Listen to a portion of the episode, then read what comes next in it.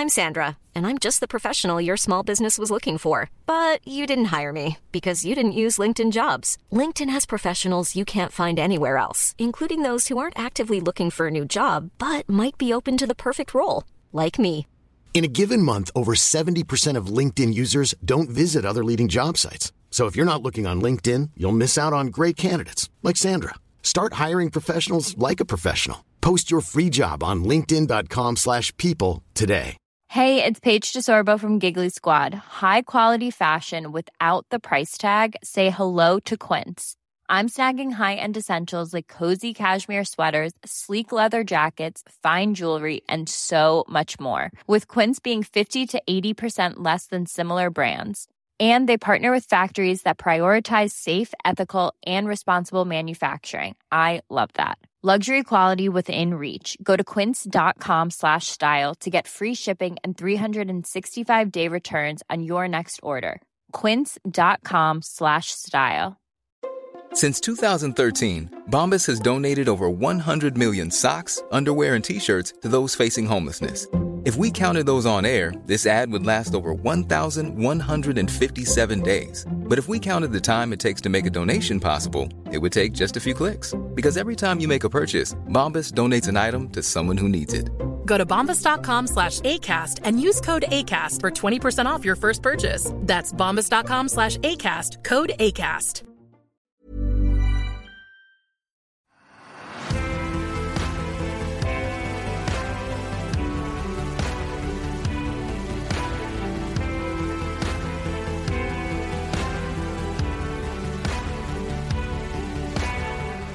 Alors bonjour, bienvenue sur la chaîne. Euh, comme d'habitude, on va avoir un débat de société, un débat d'actualité, un débat qui fait rage en ce moment.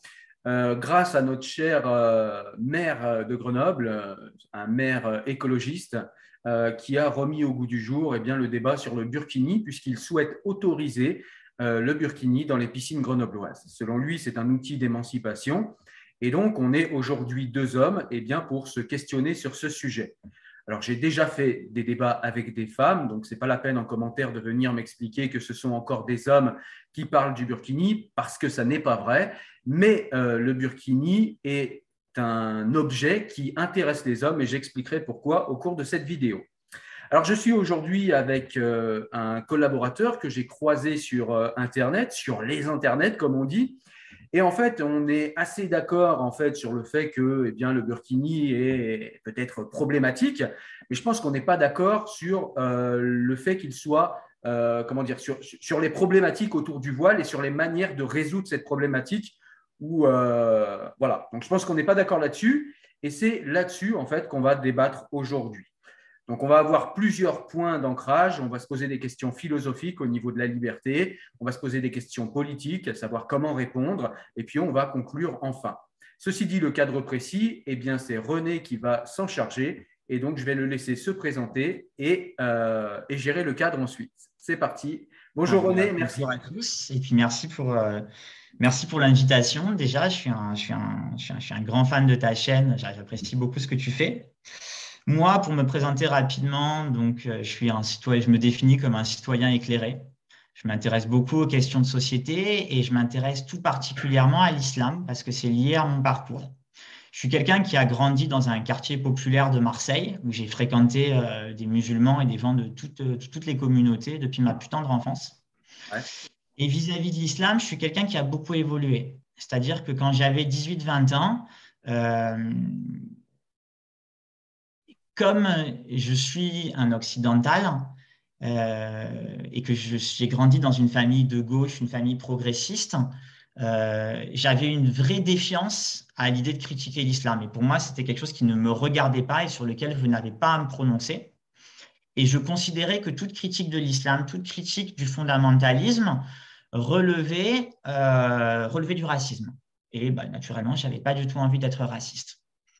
Donc, j'ai fait toutes mes années de licence comme ça. Et puis, quand j'ai eu 21-22 ans, je suis parti en Turquie pour travailler euh, comme, comme professeur de français.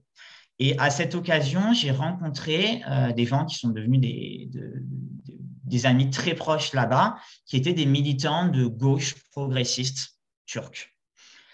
Et donc des gens qui, combattaient déjà à l'époque l'autoritarisme d'Erdogan, certains en ayant, en ayant dès leur plus jeune âge, dès leurs 18 ans, fait des peines de prison pour des motifs, pour des motifs complètement délirants.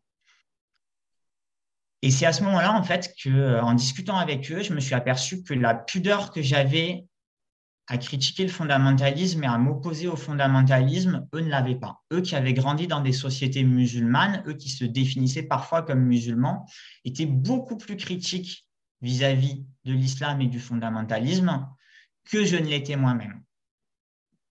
Est-ce qu'on peut dire, pardonne-moi, première petite question, est-ce qu'on peut dire ces deux choses? Est-ce qu'on peut dire qu'il y a en France une gauche euh, peut-être progressiste et athée, ou en tout cas qui ne s'intéresse pas beaucoup aux choses de la religion, qui est euh, déconnectée de la réalité euh, du fanatisme et de l'avancée de la, de la religiosité en France?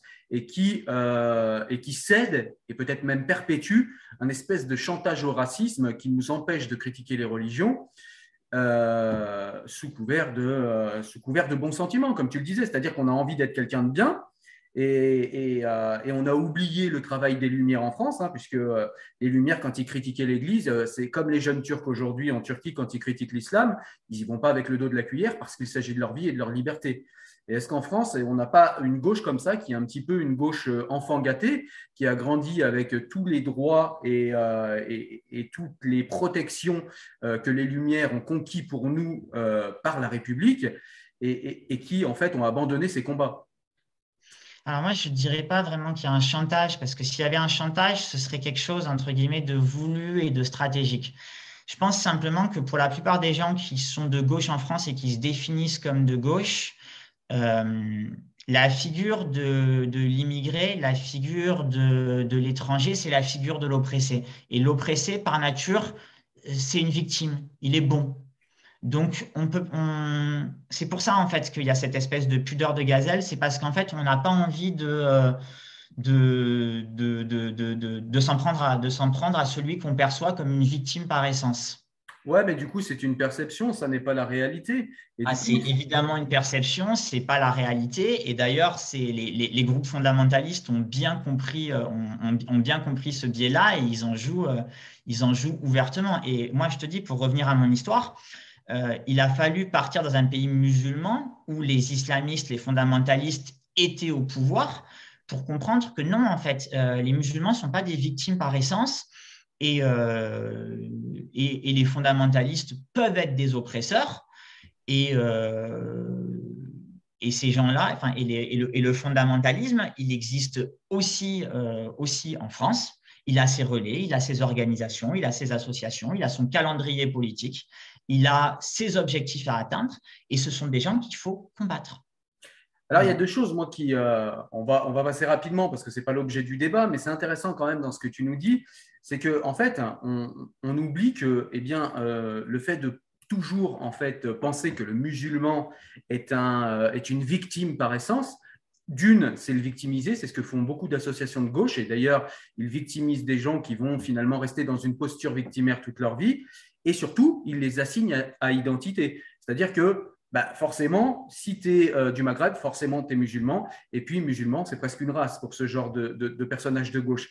Alors, n'est pas pour cracher sur la gauche, je suis moi-même de gauche, mais euh, il y, a, une espèce de gauche comme ça, un petit peu euh, déconnectée de la réalité, qui donne naissance et qui donne même corps à ce que moi j'appelle le racisme de gauche. C'est-à-dire qu'en fait, on t'assigne à victimisation, on t'assigne à communauté et on t'assigne à identité. Alors que le travail de la gauche, c'est l'émancipation de l'individu, faire de l'autre un Français comme les autres. Oui, bah, je, te rejoins, je te rejoins entièrement. Ça va même encore plus loin. C'est-à-dire qu'on a aujourd'hui euh, des gens en France qui se définissent comme apostats de l'islam, qui se sont éloignés de l'islam parce qu'ils rejettent en bloc euh, ce fondamentalisme. Et ces gens-là, ils n'arrivent pas euh, à se faire entendre à gauche parce que à gauche, justement, ils sont perçus comme des, comme des, comme des, comme des alliés objectifs du racisme et des alliés objectifs du fascisme. Et de ce fait, pour se faire entendre, parfois, ces gens, ils vont chercher des relais à droite. Et euh, parce qu'en fait, eux, ils ont un message à faire passer. Et le problème, c'est que comme à gauche, euh, l'espace est fermé, leur discours, il n'est pas compatible avec le discours de gauche actuel. Ces gens-là, ils sont obligés d'aller à droite. Et ça, c'est vraiment un drame, en fait. C'est-à-dire que c'est vraiment un drame qu'alors qu'il est à gauche, il y ait plus de place pour euh, des gens qui sont des alliés objectifs du fondamentalisme, comme par exemple le CCIF ou, euh, euh, ou, des associations comme, comme Baraka City ou même des, différents élus de gauche qui ont des, pratiques et des propos qui, posent question. Euh, que pour ces gens qui sont justement, justement apostats. Moi, il y, a, y, a, le cas notamment de Zineb al-Razawi que je trouve fascinant. Zineb al-Razawi, c'est donc, euh, elle est assez connue, c'est une militante athée marocaine qui a milité dans son pays d'origine au sein de la gauche marocaine pour la laïcité au Maroc. C'est une des dames qui a organisé notamment les pique-niques de jeûneurs au Maroc. Et puis quand elle est arrivée en France, elle a milité, il me semble, à Europe Écologie Les Verts. Sauf que progressivement, elle a été écartée d'Europe Écologie Les Verts. Parce que justement, ses positions très, très, très, très, très agressives sur le fondamentalisme, elles n'étaient pas compatibles avec ce qu'était le discours d'Europe Écologie Les Verts à un, instant T donné. C'est ce que j'appelle une censure de gauche, moi. Une censure de gauche. Donc, cette dame, qu'est-ce qu'elle a fait? Elle a écrit un livre et elle n'a pas trouvé d'éditeur à gauche. C'est fascinant quand même. Elle n'a pas trouvé d'éditeur à gauche. Et la seule personne qui lui a, entre guillemets, euh, qui a accepté de l'éditer, bah, c'est une librairie, euh, c'est Ring, c'est une librairie. Euh, le débat, il existe. Moi, je considère que c'est une librairie qui est quand même très à droite. Donc après, elle s'est aussi éloignée de Ring, mais c'est quand même problématique, ça, que quelqu'un qui vient de la gauche, qui est laïque, qui est universaliste, qui est progressiste, dès lors qu'il critique l'islam et qu'il critique l'islam avec des mots qui sont très violents, il puisse plus trouver, il puisse plus trouver entre guillemets de, de relais de parole à gauche. Ça, c'est pour moi, c'est extrêmement problématique. C'est ça, c'est que ces gens en fait vont, devoir aller à droite pour se faire entendre. C'est le cas de nombreuses personnes que j'ai interviewées sur la chaîne. Et après, on va les accuser de faire le jeu de l'extrême droite. Mais c'est tout simplement comme tu le dis, parce qu'ils ne sont pas entendus par la gauche. Et chez moi, euh, dans mon idée, il y a une extrême arrogance de la gauche occidentale qui, on le rappelle, a été, euh, a été le parti politique qui a le plus appuyé la colonisation. Et avec cette espèce de, euh, mauvaise conscience de la colonisation, eh bien aujourd'hui, on a une gauche qui, euh, qui voudrait, euh, qui voudrait défendre l'opprimé pour se racheter une conscience, et puis une extrême arrogance occidentale qui voudrait que, attends, moi je suis le gars bien, toi tu es une pauvre petite chose et je vais t'aider, et comme ça je vais me faire une virginité idéologique, et puis je vais me faire un beau reflet devant le miroir en aidant ces pauvres petites choses que sont les immigrés. Sauf que comme on le sait, quand on aime véritablement quelqu'un, on ne lui donne pas du poisson, on lui apprend à pêcher. On va avancer, euh, on va avancer et on va commencer le débat du coup. Alors, je vais me permettre, euh, puisque c'était euh, ton cadre, hein, c'est toi qui l'as formé, donc je vais le suivre scrupuleusement. dans le cadre, tu me demandais en fait de faire une introduction rapide sur ce qu'est le voile alors, pour une introduction plus poussée, je vous mettrai un lien en description euh, vers euh, un échange que j'ai eu avec Razika Adnani, qui est islamologue et philosophe, et qui explique euh, extrêmement clairement, en fait, la naissance du voile.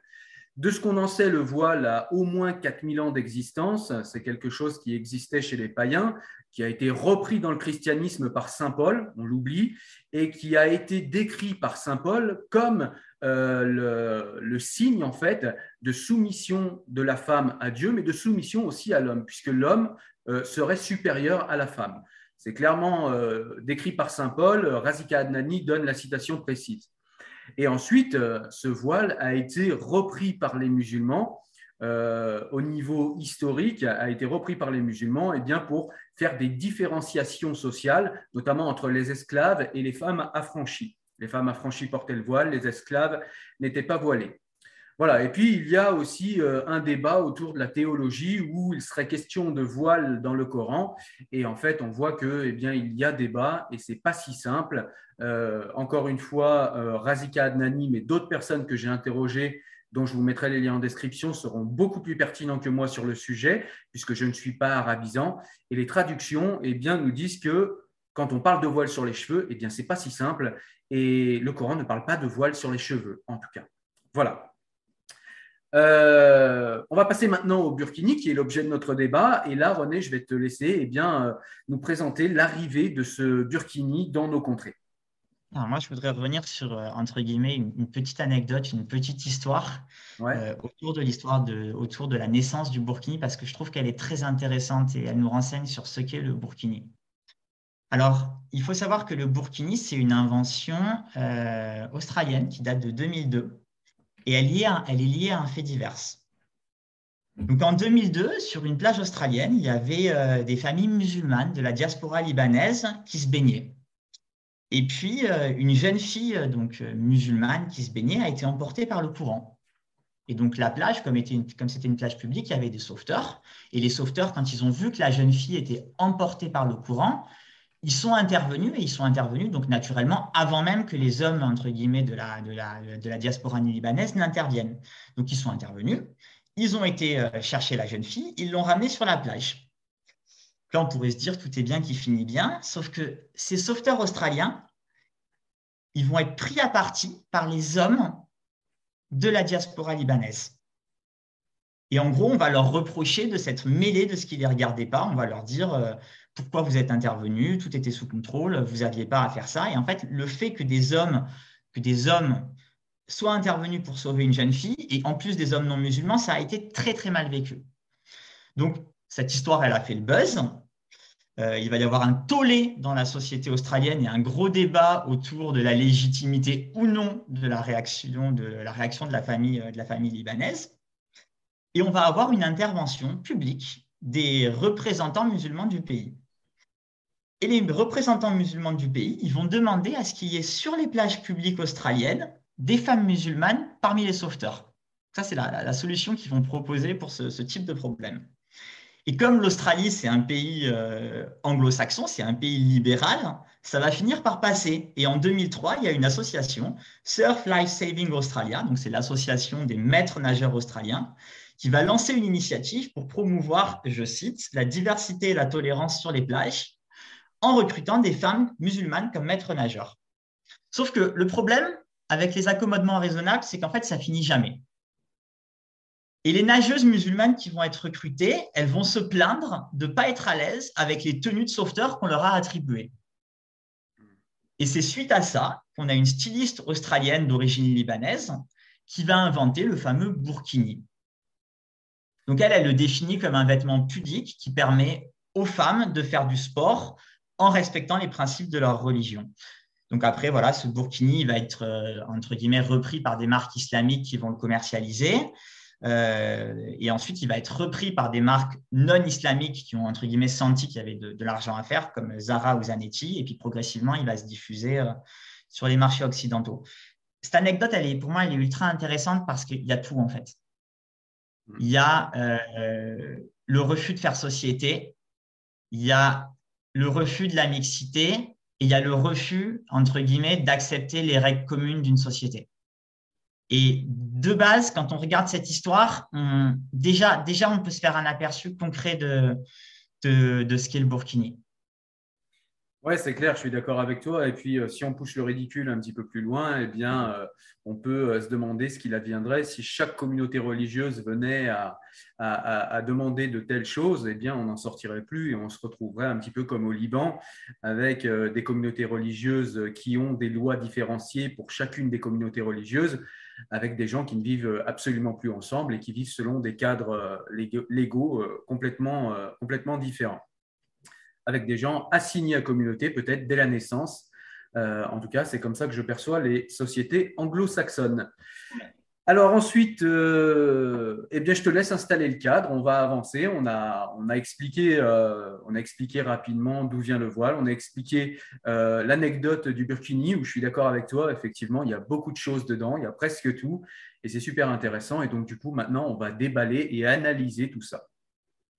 Alors, je vais, terminer un petit peu justement sur le Burkini. Euh, en France, on n'a pas du tout la même réaction que dans les pays anglo-saxons parce que dès qu'il va apparaître en France, il va vraiment faire polémique. On va avoir un certain nombre d'arrêtés municipaux pour l'interdire, donc notamment celui de Nice qui va être cassé par le Conseil d'État et puis ensuite celui de Cisco qui, lui, par contre, va passer et, entre guillemets, faire une forme de jurisprudence. Par contre, euh, l'État va toujours refuser d'intervenir.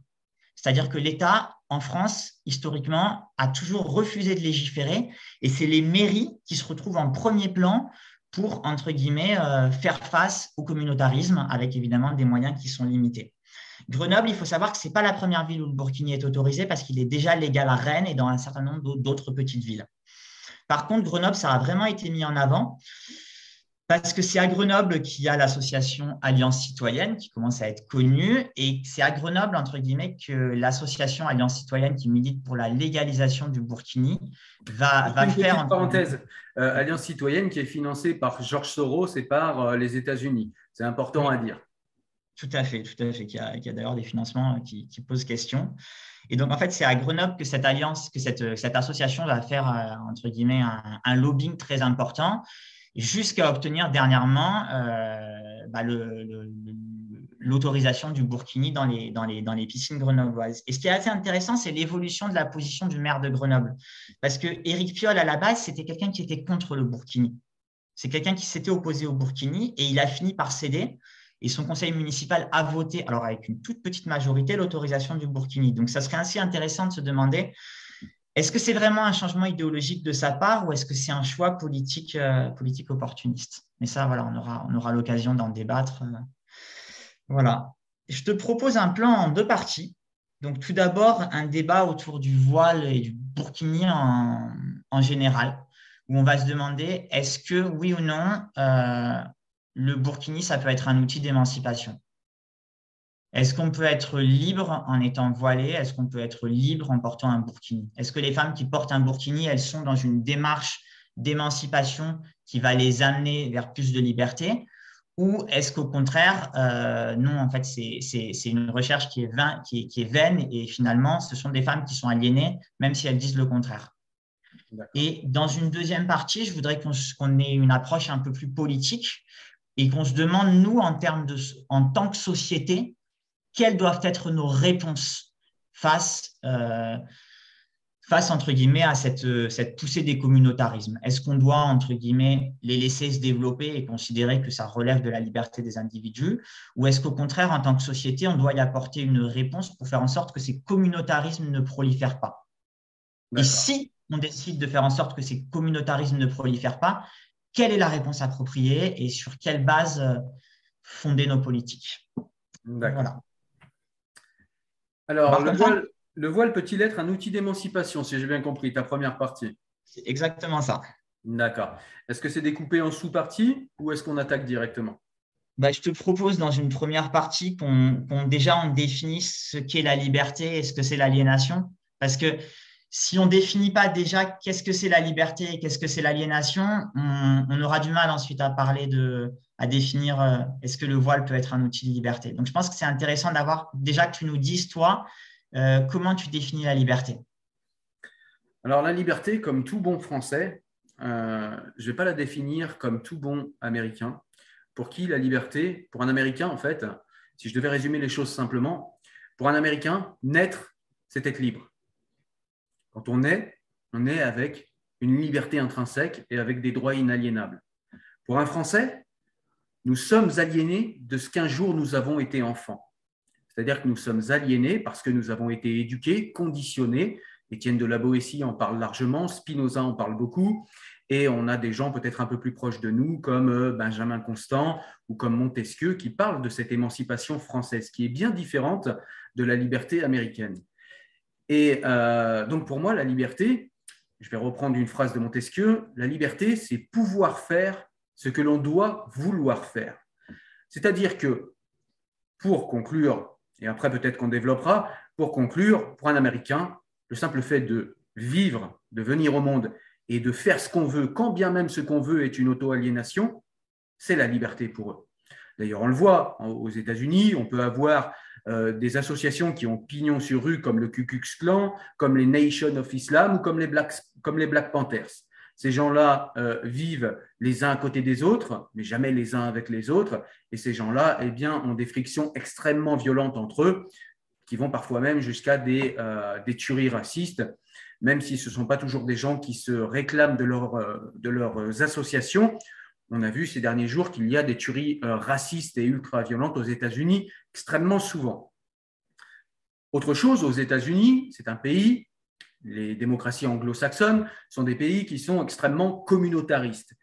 C'est-à-dire que ce sont des gens en fait qui considèrent que eh on peut vivre dans une communauté et que eh la communauté va avoir des libertés et des libertés sont accordées aux communautés. ce qui est extrêmement gênant pour un Français. Alors peut-être qu'il faut expliquer déjà pourquoi les États-Unis euh, se sont construits comme ça. Il faut rappeler que, eh il y a eu euh, cette fameuse traite des esclaves noirs. Et rappeler que si les États-Unis ont euh, amené sur leur territoire des esclaves noirs, ce n'est pas le cas de la France. Et ça crée en fait une différence majeure entre les deux visions du monde, c'est qu'aux États-Unis, on a toujours eu les esclaves d'un côté c'est-à-dire une espèce de communauté d'esclaves. Et même quand il y a eu l'abolition de l'esclavage, ces esclaves, il y a eu une ségrégation pendant très longtemps et ces esclaves sont restés entre eux très longtemps. Et les Blancs restaient entre eux très longtemps également. Euh, cette distinction entre communautés par rapport à la couleur de peau n'a jamais eu lieu en France, absolument jamais. Et c'est ce qui fait que nous avons une conception différente déjà euh, des communautés. Pour un Français, il n'y a que la communauté nationale française qui compte. Alors que pour un Américain, eh bien, il y a des communautés, des sous-communautés, des communautés religieuses, des communautés ethniques. Et puis, il faut aussi se rappeler que les États-Unis, au départ, ce sont des Anglais qui ont fui les, persécutions religieuses en Angleterre. Et c'est pour ça que quand ils sont arrivés dans ce qu'ils ont appelé le Nouveau Monde, eh bien, ils ont tout simplement sacralisé cette liberté religieuse parce qu'ils venaient, euh, venaient tout simplement fuir euh, cette répression religieuse qu'ils subissaient en Angleterre. En France, encore une fois, à ce niveau-là, notre histoire est complètement différente. En France, euh, nous avons gagné notre liberté non pas en fuyant et en sacralisant la liberté religieuse, nous avons gagné notre liberté en repoussant l'Église de l'espace politique, de l'espace public. Euh, et, et c'est ce qui fait en fait toutes ces différences entre les États-Unis et la France. Donc je me résume, pour un Français, il n'y a pas de communauté qui compte, il n'y a qu'une seule communauté, c'est la communauté nationale française. Et pour un Français, contrairement à un Américain, la liberté n'est pas un état de fait à la naissance, mais un chemin vers des connaissances et vers la sortie de sa condition de naissance, nous dira la Boétie, puisque nous sommes aliénés de ce que nous subissons le pli euh, de notre éducation. Euh, la, première, euh, la première raison de notre aliénation, nous dit Étienne de la Boétie, c'est la coutume. Voilà comment je, je vois un petit peu la liberté entre les deux. Je te rejoins entièrement et je pense qu'effectivement, si parfois sur ces questions de voile et d'islam, on n'est pas compris du reste du monde, c'est aussi parce qu'on a une conception de la liberté qui est très franco-française et qui n'est pas compris par le reste du monde. Nous, notre vision de la liberté, en fait, elle est très occidentale, elle est, elle est très franco-française. Nous, quand on parle de liberté, on parle avant tout de liberté individuelle. On parle de la possibilité de faire ses choix sans subir de contraintes ou de pression de qui que ce soit et en ayant accès sur tous les sujets à une pluralité des points de vue. Et cette vision de la liberté, qui est très centrée sur l'individu, elle n'est pas forcément comprise par des gens issus de l'immigration qui viennent de, régions du monde où les logiques tribales et communautaristes sont très fortes. Je vais prendre un exemple pour que ce soit un peu plus concret. J'ai ma maman qui est une, jeune retraitée de l'éducation nationale et qui, comme, comme retraitée, est membre d'une association d'aide aux réfugiés. Et pendant quelques années, elle a eu à s'occuper d'une famille de Tchétchènes réfugiés en France qui venaient d'arriver. Donc, c'était le père et, les deux enfants, une petite fille et un petit garçon. Donc, au début, ça s'est plutôt bien passé. Elle les a aidés à faire une demande d'asile, elle leur a trouvé un logement. Et puis, un jour, la maîtresse de l'école a, interpellé ma mère en lui expliquant que la gamine avait été déscolarisée par le père et que le père lui avait fait mettre un voile. Ma mère était extrêmement surprise et elle a demandé à parler euh, à l'homme euh, à l'homme tchétchène. Et là, il y a eu une grosse dispute, une grosse engueulade, une grosse incompréhension. Et donc, euh, le monsieur lui a dit, je cite, Vous êtes des hypocrites. Vous dites que la France est un pays de liberté, alors qu'en fait, ici, c'est comme en Russie. Vous ne me laissez pas pratiquer ma religion librement, vous m'avez empêché de voiler ma fille. Et le mec s'est mis à pleurer. Véridique. Cette histoire, pour moi, elle révélait énormément de choses je pense que quand le mec se met à pleurer, sa détresse est réelle. Et je pense que quand il parle de liberté religieuse, son propos est sincère. Ce que ça révèle, c'est juste que, en fait, quand une, ancienne militante 68 arde et un homme moyen-oriental de 30 ans se parlent de liberté, ils ne peuvent pas se comprendre parce qu'en fait, ils ne parlent pas de la même chose. Ils ne parlent pas de la même liberté. Lui, il a grandi dans une culture où les individus appartiennent à leur clan et où la notion de liberté individuelle, il ne la comprend même pas. Pour lui, sa fille lui appartient et lui et sa fille appartiennent à l'islam. Et le simple fait que la République leur propose une autre voie, c'est déjà une atteinte à la liberté religieuse du groupe. Pour lui, la liberté religieuse, la, liberté pour la communauté religieuse de s'organiser librement, de pratiquer le culte sans aucune entrave et de transmettre la religion, c'est ça la liberté. Pour nous, au contraire, la liberté, c'est le fait d'être des individus libres de toute contrainte. On considère que le premier devoir de la République, c'est de faire des citoyens libres, c'est-à-dire de donner les moyens à tous les enfants qui sont nés ici d'avoir le goût de la vérité, la capacité à réfléchir par soi-même sans recevoir aucune vérité préécrite d'un gourou ou d'un chef. En fait, la République, elle cherche à construire des individus libres. Et c'est une liberté qui peut s'exprimer contre son groupe social, contre son église, contre ses parents. Or, ça, le fait que la République donne aux individus des armes pour se rebeller contre leur groupe, bah, c'est explosif pour quelqu'un qui vient d'un endroit où l'appartenance au groupe, c'est sacré. Donc, ce sont deux conceptions de la liberté qui ne sont pas compatibles. Exactement, exactement. C'est hyper intéressant ce que tu dis et je suis, je suis tout à fait d'accord avec toi. Mais du coup, ça soulève une question qu'on n'a pas envie de soulever, et notamment à gauche. C'est la question de l'assimilation et c'est la question du choix des immigrés de venir en France. C'est-à-dire, est-ce qu'on doit venir en France parce que c'est un guichet qui va nous donner une meilleure vie ou est-ce qu'on doit venir en France parce qu'on aime sa culture? Parce qu'on a aussi des immigrés qui viennent en France. Euh, on a tout un tas d'exemples. Hein. Je pourrais prendre des exemples connus. On a Claire Koch que j'ai interviewé il n'y a pas longtemps. On a Sonia Mabrouk. On a. Bref, ça, c'est les plus connus. Mais je veux dire, des gens comme ça, il y en a des milliers qui passent sous les radars. C'est la majorité. je sais pas, la majorité des immigrés qui viennent en France, ils deviennent des Occidentaux sans aucune difficulté. Moi, j'ai pas les vois pas parce qu'ils ne posent pas de soucis, mais c'est l'immense majorité. Si tu as des chiffres, écoute, n'hésite pas à les donner. Moi, j'ai pas de chiffres, j'irai pas là-dessus. Ce que je peux dire, c'est que je sais qu'ils existent parce que j'en connais beaucoup. Et voilà, ce que je veux dire, c'est qu'il y a deux sortes d'immigration. Il y a les gens qui émigrent ici parce qu'ils prennent la France pour un guichet. C'est ce qu'on appelle, euh, je vais faire hurler des gens, mais ce qu'on appelle des Français de papier. Et puis, on a des gens qui viennent en France parce qu'ils aiment notre culture, parce que notre culture est vraiment quelque chose qu'ils ont étudié de loin et ils ont envie d'adhérer en fait à cette culture. Et je connais même des immigrés qui sont venus en France et qui ont été déçus par l'appréhension qu'ils avaient de la France depuis leur pays et ce qu'ils ont trouvé en arrivant. C'est-à-dire que la France qu'ils ont trouvée en arrivant ne correspond plus à la France qu'ils ont vue dans les livres qu'ils ont lus euh, de la part euh, d'auteurs euh, français. Et donc, du coup, bah, ça pose, oui, cette fameuse question de l'assimilation ou de l'intégration et du fait eh bien, d'intégrer des gens et de faire que les immigrés qui arrivent sur le sol français eh bien, respectent la culture française. Alors, pour qu'ils la respectent, il faut déjà leur apprendre, il faut déjà les accueillir correctement, puisque la plupart des immigrés qui sont accueillis en France ne le sont pas beaucoup par l'État. Il leur a demandé très peu de choses, contrairement à ce qu'on dit. les gens sont assez, assez vite, en fait, acceptés sur le territoire français. Et la seule chose que leur demandent les associations, quand elles font bien leur travail, c'est simplement eh bien, d'aller faire les papiers, etc. Et on les aide à faire les papiers. Et quand elles font mal leur travail, ces associations, et ça on a euh, beaucoup, beaucoup de témoignages en ce sens, les associations de gauche nous expliquent, euh, les, personnes qui ont eu affaire pardon, à ces associations de gauche nous expliquent que on leur a dit que si on leur demandait de parler français, si on leur demandait d'adopter la culture française, ou si on leur demandait de changer quoi que ce soit dans ce qu'ils sont, eh bien c'était du racisme.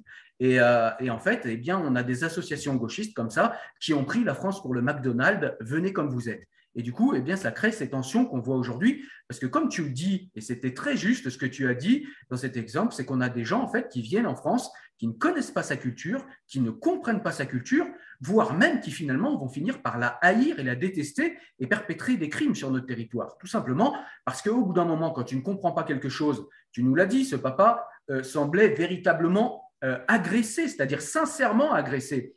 Et ces gens-là vont finir, à force de se sentir agressés, alors pas tous, hein, mais à force de se sentir agressés, certains d'entre eux vont finir par avoir une réaction euh, en miroir extrêmement violente. C'était le cas pour, par exemple, euh, l'affaire Samuel Paty, où on a vu un Tchétchène, c'est pour ça que ça m'y fait penser, on a vu un Tchétchène qui se sentait agressé par l'éducation que donnait Samuel Paty à des musulmans. parce que je pense qu'on a... On a désolé, hein, Vas-y, si tu n'as pas fini, je peux te les. non, c'était juste pour dire que oui, du coup, ça pose cette question de l'intégration et de l'assimilation qui, a été, euh, qui a été retirée de l'espace euh, euh, de l'espace des débats par la gauche, puisque pour la gauche, l'assimilation serait une violence.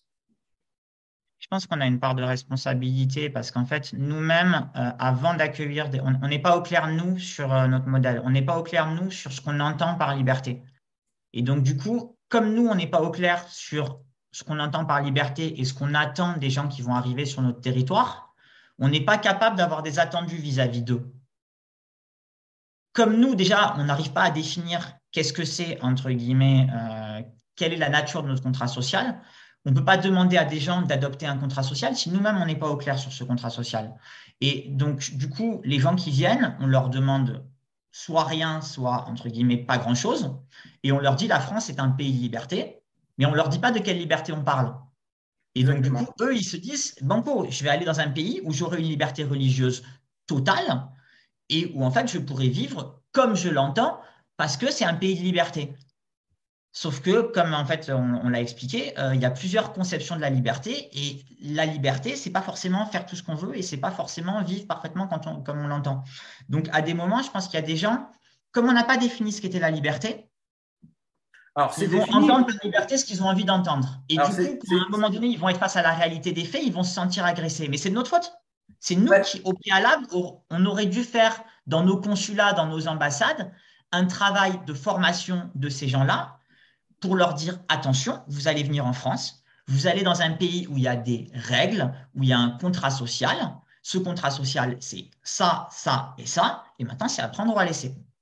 Exactement, mais par contre, euh, on, a aussi, euh, on a aussi un problème parce que tu dis, et là ça va être une petite nuance avec toi, mais tu dis on n'est pas au clair avec ce qu'on est et avec notre préhension de la liberté. Moi, quand je regarde l'héritage intellectuel français, c'est hyper clair. C'est surtout qu'on a des gens en fait qui n'ont pas fait le travail en fait de passation de l'héritage intellectuel français. Et c'est là que le bas blesse. C'est-à-dire qu'on a des gamins aujourd'hui euh, qui arrivent à l'école qui savent même pas ce que c'est la laïcité. Quand on a eu l'affaire Samuel Paty, on s'est rendu compte qu'on avait des professeurs, et la majorité des professeurs des écoles, qui n'étaient pas capables d'expliquer à des jeunes élèves ce qu'était la laïcité. Comment est-ce possible dans le pays qui a inventé une laïcité extrêmement particulière et une des premières laïcités au monde? En fait, on a l'impression que le truc est tellement évident qu'en en fait, on a oublié de l'expliquer. On a oublié que c'était évident pour nous, mais ça ne l'est pas pour ceux qui arrivent. Et donc, du coup, il faut qu'on les intègre, il faut qu'on les assimile. Et comme tu le disais très justement, il faut qu'on fasse un travail euh, de, comment dire d'explication de ce qu'est notre contrat social. Et on fait absolument pas ce travail d'accueil. Euh, on dit à des gens venez ici et puis on les accueille pas. Et puis il y a aussi euh, un. Alors là, ce n'est pas une nuance, c'est que tu n'en as pas parlé, c'est quelque chose que je rajoute moi et qu'on voit très souvent, c'est qu'on demande à des gens de s'assimiler en fait à notre pays et de s'intégrer à notre pays. Mais en même temps, on nous explique à la télé, notamment à gauche, hein, c'est d'ailleurs très souvent à gauche, on nous explique que la France est haïssable, que la France c'est moche, que la France c'est raciste, que l'histoire de France est une succession euh, d'échecs et de violences, alors que c'est faux. Euh, on a aussi de belles victoires, effectivement, euh, qui, sont, qui sont des victoires violentes, mais enfin, c'était à une époque où tout le monde l'était et où seules les nations fortes réussissaient. Je veux dire, on a une histoire qui est aussi au niveau intellectuel qui est extrêmement particulière. On a été le phare du monde au niveau intellectuel, au niveau du féminisme, au niveau du rationalisme. On a été le premier pays à arracher le pouvoir politique à Dieu. je veux dire, on a de quoi être fier et on n'est même plus capable d'être fier parce qu'aujourd'hui, euh, je recevais encore une fois, je parle d'elle parce que c'était il n'y a pas longtemps et qu'elle euh, a, a mis le doigt sur beaucoup de choses. Claire Koch nous montrait et nous expliquait qu'aujourd'hui, même pour une immigrée qui vient sur le territoire français et qui s'approprie la culture française, dire j'aime la France, c'est être d'extrême droite. On en est là quand même en France. Après, c'est extrêmement compliqué parce que sur la laïcité, je vais, je vais revenir sur ce que tu as dit. Tu, posais une question qui est intéressante, c'est comment est-ce qu'en en fait, on n'arrive on arrive plus, nous, à définir la laïcité et comment c'est possible qu'il y ait des professeurs des écoles en France qui soient incapables de définir la laïcité? Bah, C'est aussi parce qu'il y a des groupes de pression qui la redéfinissent au quotidien. Il y a des groupes de pression, entre guillemets, qui font un travail pour qu'on parte vers une définition plus inclusive de la laïcité. Et donc, finalement, autour du terme laïcité, il y a tout un conflit entre les tenants, d'une part, d'une laïcité ferme, qui pour moi est la seule vraie laïcité, et puis des gens qui, en fait, vont reprendre ce concept, mais pour le redéfinir à leur manière. Et ça, donc, on pourra, en parler dans le, dans, dans, le débat de qu'est-ce que c'est la laïcité. Et en fait, il faut, à mon avis, euh, distinguer la laïcité, le texte à proprement parler, et puis le processus historique. C'est-à-dire que la laïcité, on ne peut pas l'interpréter en regardant uniquement le texte. Il faut regarder le processus historique de sécularisation et c'est comme ça qu'on comprend la laïcité correctement. Je vais, je vais, rebondir aussi un peu pour compléter ce que tu as dit sur l'histoire de France. Je suis évidemment complètement d'accord. Euh, je pense aussi qu'on est soumis à, une, à l'international, à une, à une propagande anti-occidentale. C'est-à-dire que les jeunes actuellement qui grandissent en France, ils ont d'une part un message en France euh, qui a tendance à, critiquer l'histoire de France euh, et à montrer les bons points, entre guillemets, comme les mauvais points, mais surtout, euh, on a toute une propagande de médias étrangers, donc le Qatar, mais aussi la Turquie, qui a ses relais d'influence en France. Il y a, après, pour le Qatar, il y a AJ+, et plein d'autres médias qui, eux, pour le coup, diffusent vraiment une propagande anti-occidentale. Et comme ces gamins, ils sont baignés dans une propagande anti-occidentale, une propagande un peu, on va dire, euh, caricaturale, euh, ils en arrivent à détester la France euh, parce que à un moment donné, ils sont, confrontés tout le temps dans un discours où on, leur explique que, voilà, la France, c'est le, c'est le méchant de l'histoire. Ils ont une vision ultra manichéenne où c'est le méchant, c'est et c'est vrai qu'il n'y a pas tellement de contre, il y a pas tellement de contre-discours, euh, il n'y a, pas tellement de contre-discours, et surtout c'est des discours qui touchent des gens qui sont jeunes, donc qui sont euh, qui sont assez malléables. Et, euh, et c'est vrai que ça c'est quelque chose d'assez problématique. Et voilà, c'est après j'ai pas, je sais pas trop comment est-ce qu'on fait pour entre guillemets apporter une réponse à ces à ces questions et comment comment on combat ce discours en fait va peut-être déjà commencer par se rappeler qu'il faut être fier de ce qu'on est, de nos racines intellectuelles, de nos racines historiques. Mais déjà, pour en être fier, il faut déjà les connaître. Et, euh, là-dessus, parce que tu disais la laïcité, et tu as raison, elle subit des pressions, notamment euh, de, de pays anglo-saxons pardon, comme les États-Unis, où on a régulièrement le New York Times qui traite la France de raciste et son modèle universalisme de racisme euh, qui n'assume pas son nom. Euh, on a eu des, articles du New York Times qui expliquaient que c'était pendant le quinquennat Macron, je crois que c'est en 2018, qui expliquait que la France allait ficher ses enfants musulmans. En fait, ils avaient mal compris une des mesures du gouvernement. Donc on voit aussi qu'on a une influence anglo-saxonne sur la France. Hein. Euh, qui, attaque le modèle universaliste français, qui est un modèle ultra, ultra minoritaire. Hein. Je crois que, euh, à part en France, il n'existe, euh, il n'existe nulle part. donc voilà. Donc moi, pour moi, la résolution de ça, elle est assez simple, c'est d'être fier de ce qu'on est, déjà connaître ce qu'on est, savoir qui on est, tu l'as dit très justement, et puis être au clair avec ce qu'est pour nous eh bien l'identité française et avec ce qu'est la laïcité. Et on aimerait bien à gauche, petit message à ceux qui sont de gauche et qui m'écouteraient, aimer son pays, euh, montrer euh, de son pays les belles facettes et euh, être fier de l'héritage intellectuel et de l'héritage politique et de l'héritage aussi économique de nos ancêtres, eh bien, ce n'est pas être d'extrême droite. C'est simplement être reconnaissant envers la République et envers nos ancêtres qui ont connu sang et larmes pour que nous, nous puissions aujourd'hui vivre la réalité qui est la nôtre et qui, à l'échelle mondiale, est assez douce. Alors maintenant qu'on a défini un peu ce que c'était euh, notre vision de la liberté, c'est-à-dire l'émancipation de l'individu, y compris contre son groupe, maintenant qu'on a montré qu'en France, la liberté des groupes n'existait pas, je te propose qu'on parle un peu de la, de la, réalité théologique du voile et donc du burkini. Euh, je te propose qu'on s'interroge un peu sur ce qu'est le voile et euh, quelle finalité il poursuit en fait. Pourquoi les vents se, qu'est-ce que qu'est-ce que c'est que le voile et pourquoi les vents se voilent et euh, quelle est l'idéologie entre guillemets euh, derrière le voile? Alors pour moi, euh, je ne vais pas trop trop m'attarder sur la réalité théologique parce que je laisse ça aux théologiens et moi en tant que laïc, je n'ai pas forcément à m'intéresser à la théologie, même si je l'ai fait évidemment pour pouvoir voir quelle était la réalité du voile dans le Coran. Alors on sait que le Coran, il est extrêmement précis, c'est-à-dire que si vous volez quelque chose, le Coran explique comment vous coupez la main, etc. Donc il est extrêmement précis. Sur le voile, il est extrêmement imprécis. Donc s'il avait voulu être très précis, je me dis que déjà, les textes auraient été très précis. Quand on regarde, euh, je l'ai fait avec plusieurs arabisants différents, quand on regarde avec des personnes qui ont euh, traduit le Coran ou qui ont une vision critique des traductions du Coran, on voit que euh, le, verset qui pose question, c'est un verset qui parle de khimar, c'est-à-dire en fait, ça parle d'un voile. Et ça, et ça parle en fait de, couvrir le devant, de couvrir ici les poches. Alors les poches, certains disent que c'est peut-être les seins, puisqu'à l'époque les, les, seins tombaient, ça peut être le décolleté, ça peut être plein de choses.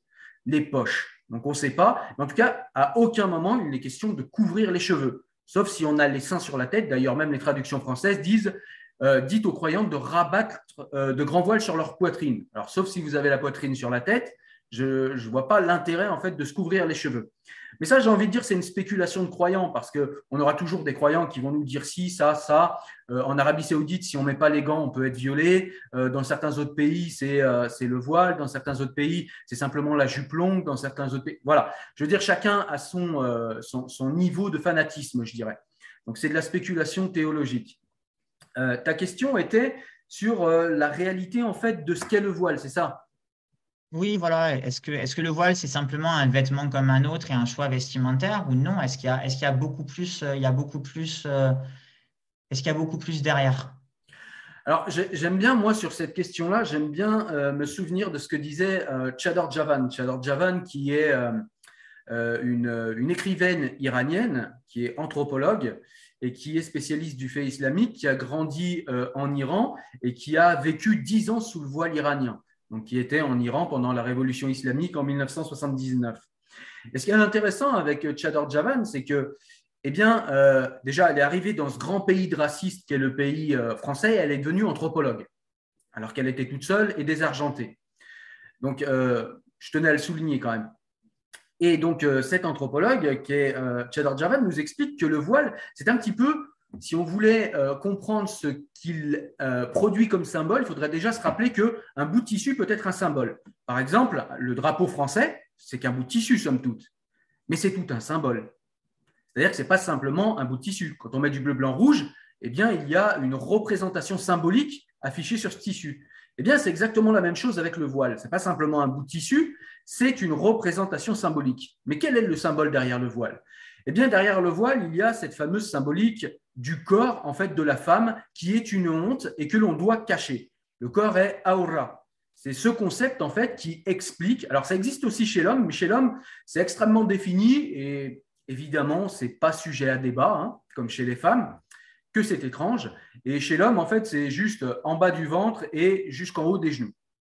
Chez la femme, évidemment, il y a de nombreuses spéculations, puisque, je le rappelle, le Coran eh bien, euh, est advenu dans un contexte ultra-patriarcal, dans une société qui était dirigée par des hommes, et donc les législations formées par des hommes. Et donc, euh, eh ce concept de aura explique que eh le corps de la femme est tout entier une honte, et certains vont même jusqu'à dire que la voix même de la femme est une honte, et que du coup, elle doit parler doucement ou ne pas parler selon le niveau de, de fanatisme pardon, euh, des personnes qui sont porteurs de ce discours, qui sont porteuses de ce discours. Donc le voile euh, ne s'applique qu'aux femmes. Et en cela, le voile est extrêmement sexiste pour un Français, puisque c'est quelque chose qui essaye d'invisibiliser les femmes dans euh, l'espace public et uniquement les femmes.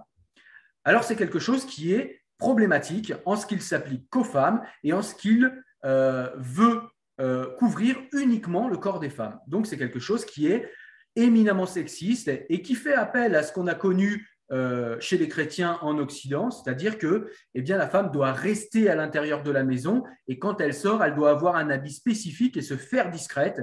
Et c'est à ça que sert le voile parce que eh bien, l'espace de la femme, c'est la cuisine, c'est la maison, c'est les enfants et c'est absolument pas l'extérieur. L'extérieur, c'est l'endroit des hommes et ça n'est absolument pas l'endroit des femmes. D'ailleurs, on le voit dans les pays qui sont les plus extrémistes, eh bien les femmes, même voilées de, des pieds à la tête, ne peuvent pas sortir dehors sous, euh, voilà, sous, euh, sous menace de viol. Bah, écoute, je te, je te rejoins, je te, je te rejoins entièrement. Euh, je pense qu'effectivement, si le voile c'était uniquement un vêtement, il poserait pas de souci. Mais le truc, c'est que si le voile était uniquement un vêtement, ce serait un vêtement qu'on pourrait mettre et qu'on pourrait enlever et ce ne serait pas un choix de vie. Le simple fait de mettre le voile à un moment donné, c'est un choix qui t'engage, entre guillemets, pour toute ta vie. Et euh, si tu le retires, entre guillemets, c'est la honte, c'est le, pire truc que tu puisses faire au monde. Donc déjà, ça, ça montre que ce n'est pas juste un vêtement, c'est un choix à un moment donné d'une pratique religieuse. Et pour comprendre ce qu'il y a derrière cette pratique religieuse, il faut aller un peu en profondeur et il faut lire un peu de la théologie euh, musulmane et euh, il faut se renseigner un peu sur ce que disent les quatre principales, écoles, les quatre principales écoles coraniques. On s'aperçoit qu'elles sont à peu près toutes d'accord sur l'essentiel. D'abord, tu as parlé de la notion d'aura. Elles reconnaissent toute la notion d'aura et elles considèrent toutes effectivement que le corps de la femme euh, doit être voilée. Donc, ça va effectivement de, entre guillemets, les, les, plus ouverts qui considèrent qu'on peut voir le visage, on peut voir les mains. Euh, voilà, et après, les, salafistes les plus, les plus conservateurs, euh, les wahhabites, les, conservateurs, qui considèrent, eux, que la aura, c'est l'ensemble du corps de la femme, visage compris, et que grosso modo, l'idéal, ce serait carrément qu'elle ne sorte pas dans la rue, et si elle doit sortir dans la rue, c'est entièrement couverte. Donc, on s'aperçoit effectivement qu'il y, a tout un corpus idéologique euh, derrière le voile et qu'en fait, pour comprendre ce qu'est le voile, il ne faut pas regarder le vêtement, il faut regarder le corpus idéologique qui est derrière. Le voile, quand il est porté, il est rattaché à un bon comportement. Ce bon comportement, entre guillemets, qu'est-ce que c'est? C'est la modestie et la discrétion dans l'espace public. Donc, grosso modo, on va demander aux femmes en fait, de s'effacer de ne pas prendre trop de place. Ce bon comportement, c'est aussi le fait de se soustraire au regard de l'homme. Donc, en fait, on va culpabiliser les femmes, on va leur dire si des hommes vous regardent, bah, c'est de votre faute. C'est vous qui êtes coupable d'avoir un corps. Ensuite, c'est le refus de la mixité. C'est-à-dire qu'on va demander aux femmes voilées, et c'est très visible hein, quand tu vas sur des, groupes Facebook, quand tu vas sur des, sur, des, forums de théologie, on demande aux femmes voilées de ne pas se mélanger. Même si elles sont voilées, on va essayer de rejeter la mixité. Donc ça, c'est le refus d'un des fondamentaux de notre contrat social. Et pour finir, en théologie, euh, entre guillemets, islamiste, dans les quatre écoles, il y a aussi la notion euh, de, de alors je, suis désolé, hein, je ne suis pas arabophone, mais de, de Mauram, en fait, de, euh, de tuteur. C'est-à-dire qu'une femme voilée, si elle applique la théologie musulmane, elle va toute sa vie être sous la tutelle d'un homme. Donc ça va être son père, si son père décède, c'est son frère, et une fois qu'elle se, se marie, c'est son mari. Donc, grosso modo, quand on regarde la théologie qu'il y a derrière le voile, c'est effacement de l'espace public, tu n'as pas à apparaître dans l'espace public, tu es coupable d'avoir un corps. Si les hommes te regardent, c'est toi qui es responsable. Tu ne dois pas être dans un espace avec des hommes et tu dois vivre sous la tutelle d'un homme. En fait, c'est autant de fondamentaux qui ne sont pas compatibles avec notre pacte républicain. Et je pense que ça, les, fondamentalistes, ils ont bien compris que ce serait quelque chose qui ne sera pas accepté en Occident. Et c'est pour ça qu'ils ont développé ce que moi j'appelle un double discours autour du voile. C'est très marrant en fait, il y a toute une propagande autour du voile. On va avoir une propagande qui est à destination des non-musulmans qui vivent en Occident. Ça, c'est une propagande pour normaliser le voile. Donc, c'est une propagande qui va se centrer sur le vêtement. C'est AJ, qui va nous expliquer que c'est juste un vêtement, c'est juste un choix. Que regardez, elles sont voilées, mais elles font du sport. Regardez, elles sont voilées, mais elles travaillent. Regardez, elles sont voilées, mais elles sont comme tout le monde. C'est juste un choix vestimentaire. Euh, et euh, toute critique de ce choix vestimentaire, finalement, c'est du racisme. Et puis ensuite, on a la deuxième propagande. La propagande qui est à destination des musulmanes, la, propagande qui est à destination des musulmanes voilées. Et là, ce n'est pas du tout le même discours. C'est ce qu'on appelle les rappels, en fait. Euh, c'est entre guillemets, on va, c'est toute une propagande qui vise à rappeler le bon comportement attendu quand il y a des gens qui sont voilés et qui sortent du bon comportement. Et donc là, c'est pas du tout le même discours. Hein. C'est si tu es voilé, tu peux pas travailler dans un lieu mixte. Si tu es voilé, tu peux pas faire du sport parce que euh, euh, qu'on va voir ton corps. Si tu es voilé, tu ne dois pas mettre ta photo de profil sur les réseaux sociaux parce qu'on va te voir. Si tu es voilé, tu peux pas t'affirmer comme euh, comme s'affirmerait un homme parce que c'est contraire. C'est pas ça qu'on attend d'une bonne musulmane. Si tu es voilé, tu ne peux travailler que si ton mari est d'accord. Mais l'idéal, c'est quand même que tu restes à la maison. Donc, en ça, moi, ce que je trouve terrible dans la propagande islamiste, c'est qu'ils sont très intelligents, en fait. Il y a une totale adaptation du discours en fonction du but recherché. One size fits all seemed like a good idea for clothes. Nice dress. Uh, it's a t-shirt. Until you tried it on. Same goes for your healthcare. That's why United Healthcare offers a variety of flexible, budget friendly coverage for medical, vision, dental, and more. So, whether you're between jobs, coming off a parent's plan, or even missed open enrollment, you can find the plan that fits you best. Find out more about United Healthcare coverage at uh1.com. That's uh1.com. Hiring for your small business? If you're not looking for professionals on LinkedIn, you're looking in the wrong place. That's like looking for your car keys in a fish tank. LinkedIn helps you hire professionals you can't find anywhere else, even those who aren't actively searching for a new job but might be open to the perfect role. In a given month, over 70% of LinkedIn users don't even visit other leading job sites. So start looking in the right place. With LinkedIn, you can hire professionals like a professional. Post your free job on linkedin.com slash people today. Ouais, je suis tout à fait d'accord avec toi. Et d'ailleurs, pour aller, euh, pour aller euh, dans ton sens, euh, tout ce que tu viens de nous dire rappelle que eh bien, ce qu'il faut pour moi interroger, ce n'est pas tellement le voile, c'est plutôt en fait les conditions d'obtention de l'assentiment, de l'assentiment, pardon, ma langue fourché, de l'assentiment au voilement. C'est-à-dire comment on arrive à faire que des femmes d'elles-mêmes, puisque c'est souvent le cas en Occident, les femmes d'elles-mêmes souhaitent se voiler. Mais comment on les aliène? Alors déjà, il faut, se rappeler, il faut se rappeler de ce qu'est une aliénation. Depuis l'avènement des, sciences sociales, et puis même on peut remonter depuis Étienne de la Boétie, on sait très bien que la servitude peut être éminemment volontaire. On sait très bien qu'on a aussi moyen d'obtenir de quelqu'un son assentiment par la ruse. C'est-à-dire qu'on peut obtenir l'assentiment de quelqu'un par l'aliénation et par le conditionnement. Et ce dont tu nous parlais, euh, les rappels, est un conditionnement assez éminent. On peut aussi parler du fait que euh, en France même, on ne peut pas rentrer dans une mosquée si on est une femme et qu'on n'est pas voilé, et uniquement si on est une femme. C'est ce qu'on appelle euh, du sexisme et c'est ce qu'on appelle un conditionnement. Euh, et, comme le disait encore une fois Étienne de la Boétie, les raisons de la servitude volontaire est l'habitude. Donc voilà, je voulais, je voulais expliquer que moi, je n'ai rien contre les femmes qui se voilent, je n'ai rien contre même le voile. Ce que j'interroge, en fait, c'est les conditions de l'obtention du consentement au voilement. Voilà, c'est ça que je questionne et c'est ça qui est intéressant pour moi.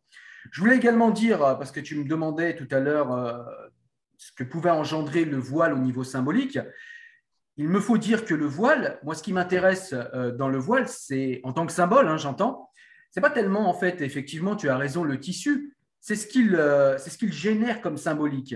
Et il ne faut pas oublier que le voile, c'est surtout en fait la partie visible des chaînes mentales qu'il y a à l'intérieur euh, des femmes. Et euh, pour parler de quelque chose de concret, on sait par exemple dans les pays euh, à majorité musulmane, notamment au Maghreb, j'ai regardé les études au Maghreb et en Égypte, on voit qu'il y a des épidémies, des épidémies de vaginisme en fait dans ces pays. Pourquoi? Eh bien, tout simplement. Alors, c'est quoi le vaginisme? Pour ceux qui ne connaissent pas, c'est tout simplement une contraction en fait du vagin qui fait que les femmes ne peuvent pas être pénétrées. Eh bien, euh, et c'est souvent un facteur psychologique en fait ce vaginisme. Et pourquoi? Parce que quand vous avez expliqué à une petite fille depuis qu'elle est née que son corps est une honte et que euh, si jamais euh, elle, elle, donne sa virginité à quelqu'un, eh bien, elle est une honte, elle va partir en enfer, elle est une pute, elle est etc. Bah forcément, vous, vous, développez en tant que femme une espèce de méfiance à l'égard de votre propre corps, c'est-à-dire, pour reprendre les mots et pour paraphraser Kamel Daoud, le corps de la femme, euh, elle l'a, elle vit dedans, mais sa symbolique ne lui appartient pas. C'est-à-dire qu'elle est réduite à un sexe et, euh, c'est la société ou la micro-société en France dans laquelle elle vit qui réduit son corps à un sexe. Et c'est euh, exactement la symbolique du voile, c'est de réduire en fait les petites filles ou les femmes à des sexes sur pattes qu'il faut cacher.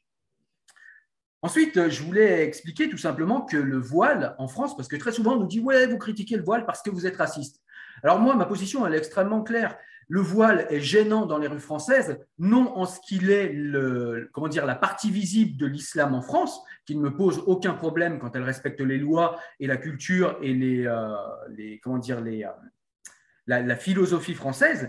Mais le voile me dérange en ce qu'il est, en fait, dans l'espace public, la visibilité en fait du sexisme euh, de l'islam, de l'ultra-patriarcat islamique. Voilà, donc c'est en cela que le voile me gêne, non pas en ce qu'il est euh, une visibilité islamique. Je veux dire, si je vois des, mains de Fatma ou si je vois des, petits croissants comme ça pour marquer la foi euh, islamique, ça ne me pose absolument aucun problème, parce que autant des hommes que des femmes que des enfants pourront le porter sans qu'il y ait en fait une symbolique oppressive, une symbolique comme on l'a expliqué jusqu'à maintenant.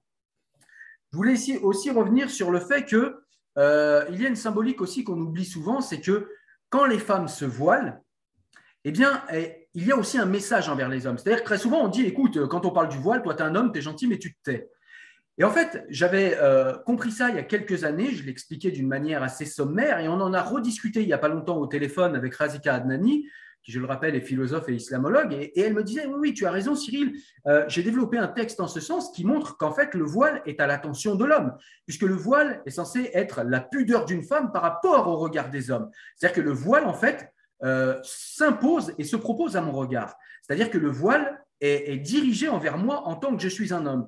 Et ce voile, qu'est-ce qu'il me raconte à moi en tant qu'homme? Il me raconte, tu es une bête, tu es un, un libidineux incapable de maintenir ta libido, tu n'as pas d'éthique, tu es un animal qui va me sauter dessus si jamais je retire mon voile. Donc je suis réduit, moi, en tant qu'homme euh, qui maîtrise ses passions, qui est éduqué, je suis réduit à une bête sauvage, à un animal incapable de se maîtriser devant le corps d'une femme.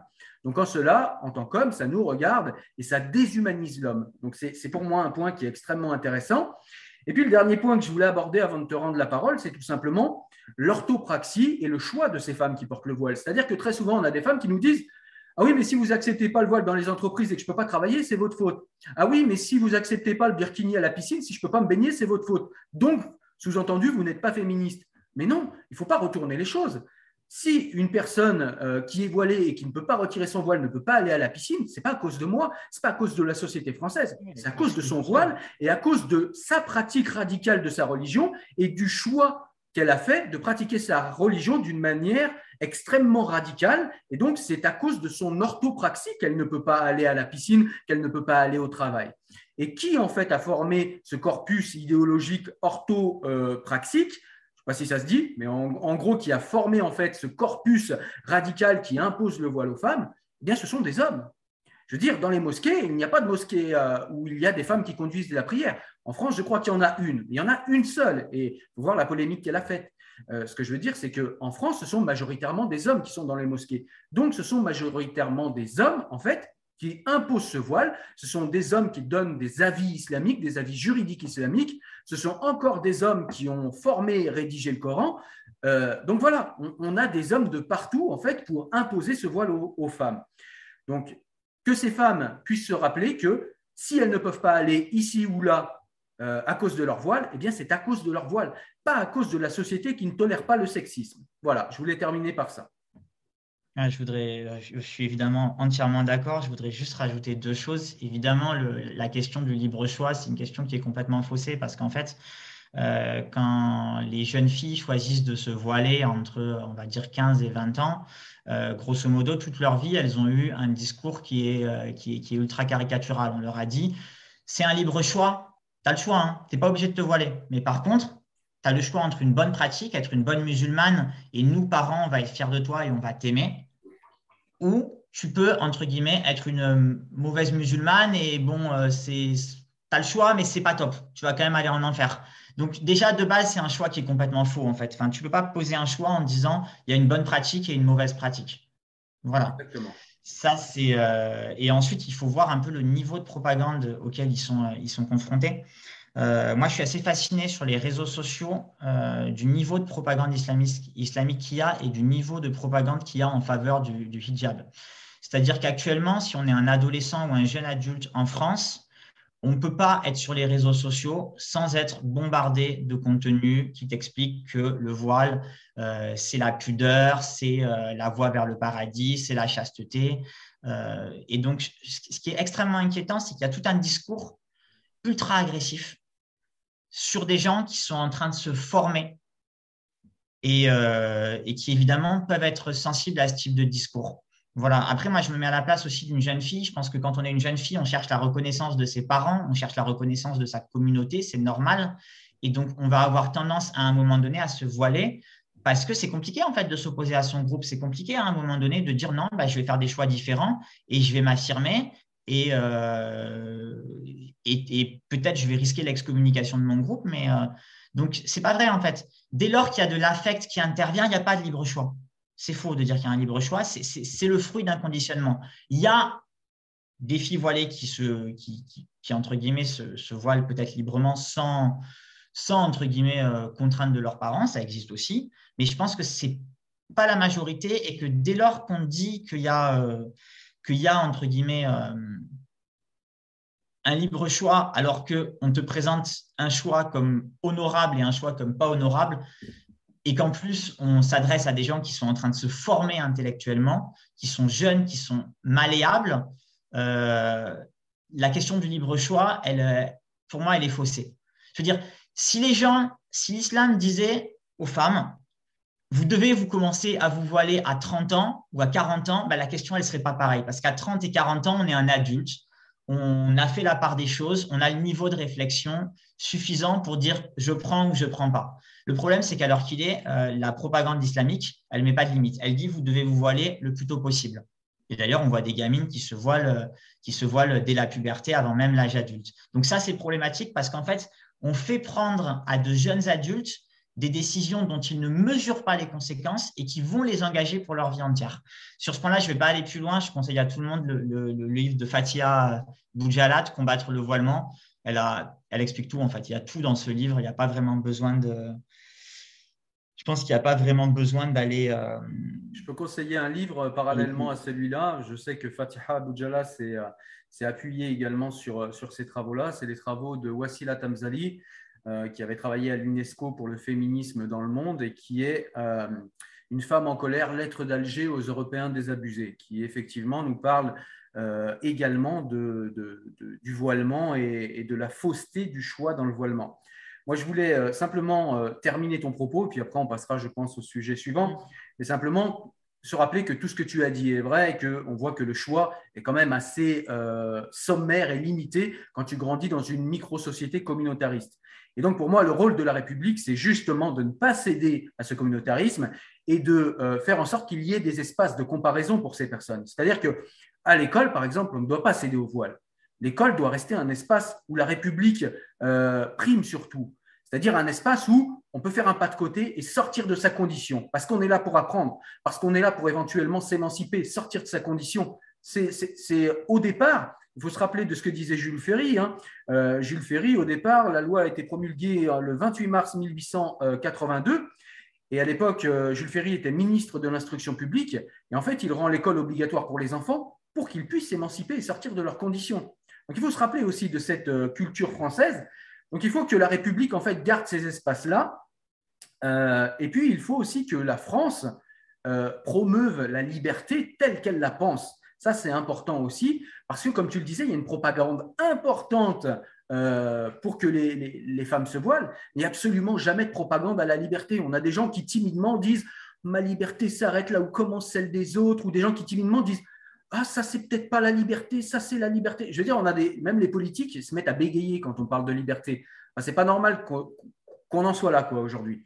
Et puis je rappelle en France, tu parlais des, jeunes filles qui sont voilées. Euh, on est dans un conditionnement qui est extrême, on en voit de plus en plus. Tu as raison. Là encore une fois, moi je serais pour l'interdiction. On en reparlera après, hein, je le sais, mais euh, je serais pour l'interdiction du voile pour les enfants parce qu'on est quand même dans un pays qui a interdit les minimis pour éviter l'hypersexualisation des enfants. Et je me félicite qu'on ait interdit les minimis mais j'aimerais aussi qu'on interdise, qu'on interdise les minimis voilés. Parce que pour moi, c'est exactement, ça procède des mêmes chaînes mentales. Voilà, c'est tout ce que je voulais dire pour ce chapitre-là. Alors, avant de passer à la suite, je voudrais juste rajouter un tout petit point parce que c'est assez intéressant, euh, justement, pour apporter une réponse à ce discours euh, qui consisterait à penser qu'on peut être féministe et voilé. Euh, ce dont on s'aperçoit aussi, c'est que quand on regarde dans le monde les endroits où les femmes sont en majorité voilées, on s'aperçoit en fait que ce sont des endroits qui sont horribles pour les femmes. C'est-à-dire que dans les pays où concrètement euh, la, majeure partie des femmes sont voilées, euh, bah, c'est des pays où en fait elles vont être, c'est aussi les endroits où elles vont être le plus sous la tutelle de leur père. C'est là où elles vont le plus, euh, subir des mariages arrangés, voire des mariages forcés. C'est là où on va avoir des crimes d'honneur, c'est-à-dire où on va, entre guillemets, les punir d'avoir eu une vie amoureuse ou sexuelle. Et c'est aussi, à mon avis, parce que je pense que tout à l'heure, tu as dit le mot patriarcat. Pour moi, c'est ça. Le voile, en fait, il peut se limiter. Le voile, c'est du patriarcat, en fait. Le voile, c'est une manière de maintenir la femme via un corpus religieux sous la domination des hommes. Et ce patriarcat, il a un coût. D'ailleurs, il y a un excellent livre sur le coût du patriarcat pour les sociétés que je, que je conseille. Ce patriarcat, il a un coût parce qu'en fait, quand tu mets toute une partie de la société sous tutelle, euh, c'est pas neutre et finalement tu le ressens, tu le ressens d'une autre manière. On s'aperçoit que dans les pays qui sont ultra patriarcales, euh, les hommes sont aussi plus violents en fait. Parce que la contrepartie, quand on demande aux femmes d'être euh, discrètes, d'être euh, d'être effacées, d'être entre guillemets, d'être discrète, d'être effacée, d'avoir le bon comportement attendu d'une femme, d'être soumise. À l'inverse, on va demander à l'homme d'être puissant, d'être conquérant, d'avoir un grand sens de l'honneur et, entre guillemets, d'être le garant de l'honneur de la famille.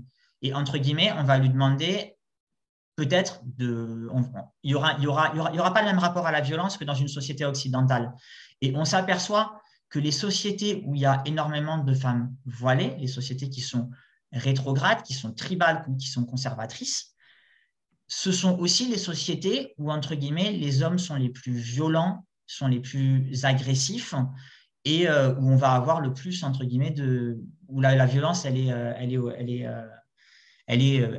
vécue au quotidien je, trouve que c'est très visible en Turquie quand tu, vas, quand tu vas en Anatolie, quand tu vas vraiment dans des, dans des villages où euh, il n'y a pas de femmes. La contrepartie de l'effacement des femmes, c'est que les hommes, ils ont un sens de l'honneur qui, est complètement, euh, qui est complètement délirant. Et entre guillemets, ils peuvent en arriver à se frapper pour trois fois rien. Et, euh, je pense que voilà, ça a un coût aussi, ce patriarcat dont, on ne parle pas souvent. il y a un autre truc que je voudrais, dire euh, avec le corpus islamique, il y a aussi la recherche de la virginité et entre guillemets le fait de ne pas se marier, de ne pas avoir de relations sexuelles et de ne pas avoir de vie amoureuse avant le mariage. Ça, ça a aussi un coût, on le voit dans un certain nombre de pays, parce que comme pour se marier, il faut de l'argent, l'âge du mariage recule de plus en plus et tu as des jeunes qui sont maintenus euh, dans une situation de frustration sexuelle jusqu'à très tard et ça, ça a aussi été étudié par des chercheurs en sciences sociales. Ça a un coût, en fait, parce que ça, se, ça génère de la frustration et cette frustration, elle, euh, elle va s'exprimer autrement via de la violence, via des troubles psychologiques. Et, ça, et, voilà, ça, ça, a un coût, en fait. Ce n'est pas, pas anodin. Et je pense que si à l'heure qu'il est, parmi les pays, entre guillemets, les plus conservateurs au monde, euh, l'Afghanistan, le Pakistan, euh, un certain nombre de pays euh, d'Afrique subsaharienne, c'est aussi des pays qui sont très pauvres et qui sont confrontés à beaucoup de violences au quotidien dans leur société. C'est des pays qui sont à la fois pauvres et violents. À mon avis, il y a aussi un lien avec la religion, il y a aussi un lien avec ce corpus idéologique, parce que ce corpus idéologique, il a un coût socialement. Ouais, je suis assez d'accord avec toi. Pour finir, euh, ce, que tu, euh, ce que tu dis, en fait, m'évoque les travaux de Bourdieu dans son livre La domination masculine, où il est parti étudier euh, la population kabyle, où il fait état de ce jeu de rôle qu'est le patriarcat entre l'homme et la femme. C'est-à-dire qu'on a l'habitude de penser que le patriarcat est simplement l'asservissement de la femme, et on oublie souvent que c'est aussi une aliénation de l'homme, et que eh bien, euh, la place de la femme et la place de l'homme dans une société patriarcale est en fait un jeu de rôle aliénant pour les deux, et les deux se répondent. Donc ça, c'est ce que tu nous disais par euh, les exemples concrets, je suis assez d'accord avec toi. Et puis aussi, j'y reviens, ça, ça renvoie aussi l'homme à cette fameuse violence, à cette fameuse bestialité. Euh, voilà, donc il y a effectivement cette injonction à la puissance, cette injonction chez les hommes dans le patriarcat à, ne pas faire état de sa sensibilité, à être un guerrier, à, ne pas pleurer. Hein. c'est ce qu'on dit aux petits garçons euh, vers 5-6 ans, ne pleure pas, tu es tombé, mais ne pleure pas, tu n'es pas une petite fille, tu es un garçon. Et puis plus tard, on lui dit qu'il faut qu'il prenne sur lui et qu'il n'exprime pas ses sentiments puisqu'il est un garçon. Donc ça, je suis, euh, je suis assez d'accord avec toi, en effet, sur ça. Et puis sur la virginité, pour aller également dans ton sens, effectivement, il y a un coût dont tu as parlé, un coût patriarcal. Et puis il y a aussi le fait que quand on est dans une société où la virginité est sacralisée, donc comme tu le disais, eh bien, il y a euh, des gens qui sont en frustration sexuelle vraiment d'une manière extrêmement importante, mais qui en plus, en fait, n'ont pas l'habitude de frayer avec les femmes. C'est-à-dire qu'ils n'ont pas l'habitude de leur parler, ils n'ont pas l'habitude de discuter avec elles. Donc, dès qu'ils voient un corps de femme, en fait, eux, c'est comme s'ils voyaient un bout de viande, en fait. Ils ne sont pas habitués puisqu'il n'y a pas de mixité. cest pour eux, une femme, ah bon, ça parle? Ah bon, ça a des sentiments? Bah, J'exagère un peu, mais à peine. C'est-à-dire que quand on n'est pas habitué à discuter avec, euh, avec, des personnes et qu'on n'est pas habitué en fait à, maintenir ses désirs et ses passions à un niveau acceptable qui fait que la personne en face de nous, même si on peut avoir un désir et c'est pas mal, mais ça reste un être humain, on a des gens qui et voilà et, on arrive à des niveaux de violence envers les femmes qui est extrêmement important ou alors à des niveaux d'hypocrisie comme en Iran, où on le sait, il y a des mariages qui sont possibles chez les chiites, des, mariages, des mariages euh, éphémères, c'est-à-dire des mariages d'une heure. Vous vous mariez avec une femme, puisqu'il n'y a pas le droit d'avoir en islam des liens sexuels euh, hors mariage. Alors on se marie pour une heure, on fait ce qu'on a à faire et puis on divorce. Ouais, mais en fait, voilà, moi je suis assez d'accord avec Kamal Daoud. En fait, c'est des sociétés qui sont malades et je pense que j'avais lu une étude qui montre que les pays euh, musulmans ultra-conservateurs sont les pays qui produisent le plus de réfugiés. Et aussi, euh, j'avais lu une, statistique qui expliquait qu'en fait, euh, à niveau de développement économique égal, les pays musulmans, les pays ultra-conservateurs produisent plus de réfugiés. Donc en fait, on s'aperçoit que pour une même richesse, pour un même niveau de vie, quand on est dans un pays musulman, on va plus avoir tendance à tout faire pour quitter son pays. Parce qu'en fait, même si on n'a pas forcément les mots pour expliquer son mal-être, le, contexte dans lequel on a grandi et l'idéologie dans laquelle on a grandi, ça nous rend malheureux. Et ça, je pense que ça explique aussi pourquoi des pays comme l'Algérie, qui ne sont pas parmi les pays les plus pauvres au monde, produisent énormément de réfugiés. Parce que ces gens, ils ont grandi avec une idéologie qu'ils ont intériorisée, mais qui pour autant les rend malheureux et inconsciemment, ils aspirent à autre chose. Exactement. Alors, je te laisse nous annoncer la suite. On va un petit peu avancer. Ouais, je propose qu'on, je comptais te proposer de passer à la deuxième partie. Donc, euh, alors c'est vrai qu'on a, on s'est un peu éloigné du plan, on a déjà un peu euh, empiété dessus, mais euh, bon, c'est pas grave, on va, on va essayer de, de partir dessus. Moi, ce que je voudrais maintenant, dans une, maintenant qu'on a démontré finalement que bah, voilà, le voile, ça ne peut pas être un outil d'émancipation et que euh, l'intégrisme islamiste, c'est un danger concrètement pour nos sociétés et un danger notamment pour les jeunes qui grandissent là-dedans, euh, quelle doit être, entre guillemets, la réaction des pouvoirs publics? C'est-à-dire, comment est-ce qu'on va combattre ce fondamentalisme? Est-ce que ce fondamentalisme, il se combat par l'interdiction ou au contraire par le laisser-faire?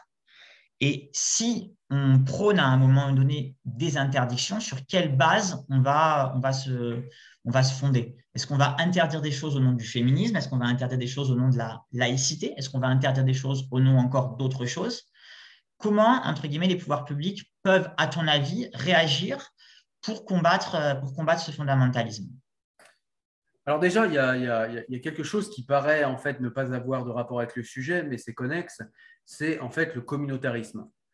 Euh, je lisais récemment un livre qui s'appelle euh, Les uns contre les autres. Euh, c'est un livre de Madame Alioua, un livre que j'ai présenté sur la chaîne, je mettrai le lien en description, et un livre qui nous rappelle qu'à Sarcelles, Sarcelles qui était la capitale du vivre ensemble, nous disait-on, eh bien, elle nous rappelle qu'en fait, il y a une politique de la ville qui est extrêmement communautaire. C'est-à-dire qu'en fait, eh bien, quand un maire a un problème dans ces villes-là, eh bien, au lieu de réunir les citoyens pour savoir ce qui ne va pas, hein, ce que ferait n'importe quel maire, eh bien, il va réunir en fait les chefs communautaires. Et en fait, il va traiter avec les chefs communautaires. Mais plus que cela, eh bien, euh, les politiques de la ville sont de donner beaucoup d'argent aux associations communautaires et aux, et aux associations religieuses. Ce qui fait qu'en fait, eh bien, on, se dit contre le communautarisme, mais en fait, on le finance. Et en fait, on fait en sorte qu'il se développe et qu'il se déploie. Donc déjà, il faudrait commencer par arrêter de promouvoir le communautarisme dans un pays qui a développé une idéologie et une philosophie politique qui, normalement, est contre tout communautarisme. Parce que là, il y a des frottements qui sont inutiles entre les deux. Encore une fois, on en revient à, l'inculture de nos politiques quant, aux racines euh, philosophiques euh, de ce qu'est notre pays. Ensuite, euh, il y a des choses simples qui peuvent être faites. Comme par exemple, on peut euh, se dire que si on interdit les minimis, j'en parlais tout à l'heure, on peut interdire les minimis voilés. On peut se dire qu'avant 18 ans, par exemple, eh euh, on peut interdire le voile parce que on peut rationnellement se dire qu'avant 18 ans, eh une jeune personne n'a pas les armes en fait pour accéder au libre consentement. C'est-à-dire qu'elle ne peut pas dire j'ai choisi le voile ou pas, Pareil, je vous mettrai le lien en description. J'ai interviewé une personne qui était pour le voile, qui m'expliquait avoir choisi le voile d'elle-même. Et en fin de compte, au fur, et à mesure du débat, elle a fini par m'expliquer, euh, bien malheureusement euh, pour elle, parce qu'elle ne voulait pas me le dire, mais finalement, eh bien, euh, l'obligation de cohérence l'a obligée à le dire, c'est que son père, en fait, lui avait demandé de se voiler. Il lui a demandé gentiment, avec merci et s'il vous plaît, en lui disant, tu sais, tu n'es pas obligé, mais tu vas aller mourir en enfer si tu ne le fais pas. Donc voilà. Donc au final, on voit que euh, elle, elle nous disait qu'elle avait commencé à porter le voile vers 14 ans. Donc on voit que c'est beaucoup trop tôt parce qu'après, il y a ce qu'on appelle un coup cognitif. C'est-à-dire que quand on a fait quelque chose très tôt et pendant de nombreuses années, eh bien c'est très compliqué pour un être humain de se dire je me suis planté pendant 10, 12, 15 ans et en fait je vais devoir revoir tout ce que j'ai fait jusqu'à maintenant et surtout je vais, je vais devoir reconnaître que pendant 10 ans, 15 ans, j'ai été un imbécile qui s'est fait duper. C'est très très dur de se dire ça. Il y a peu de gens qui arrivent. Il y a un coup social aussi. Quand on se dévoile, il y a, un, coup, il y a un coup social parce qu'en fait, se dévoiler, c'est la, pire chose qu'on puisse faire au sein de la communauté musulmane. Et entre guillemets, se dévoiler, c'est perdre, c'est être mis au banc de la communauté, c'est perdre potentiellement sa famille, c'est perdre potentiellement ses amis.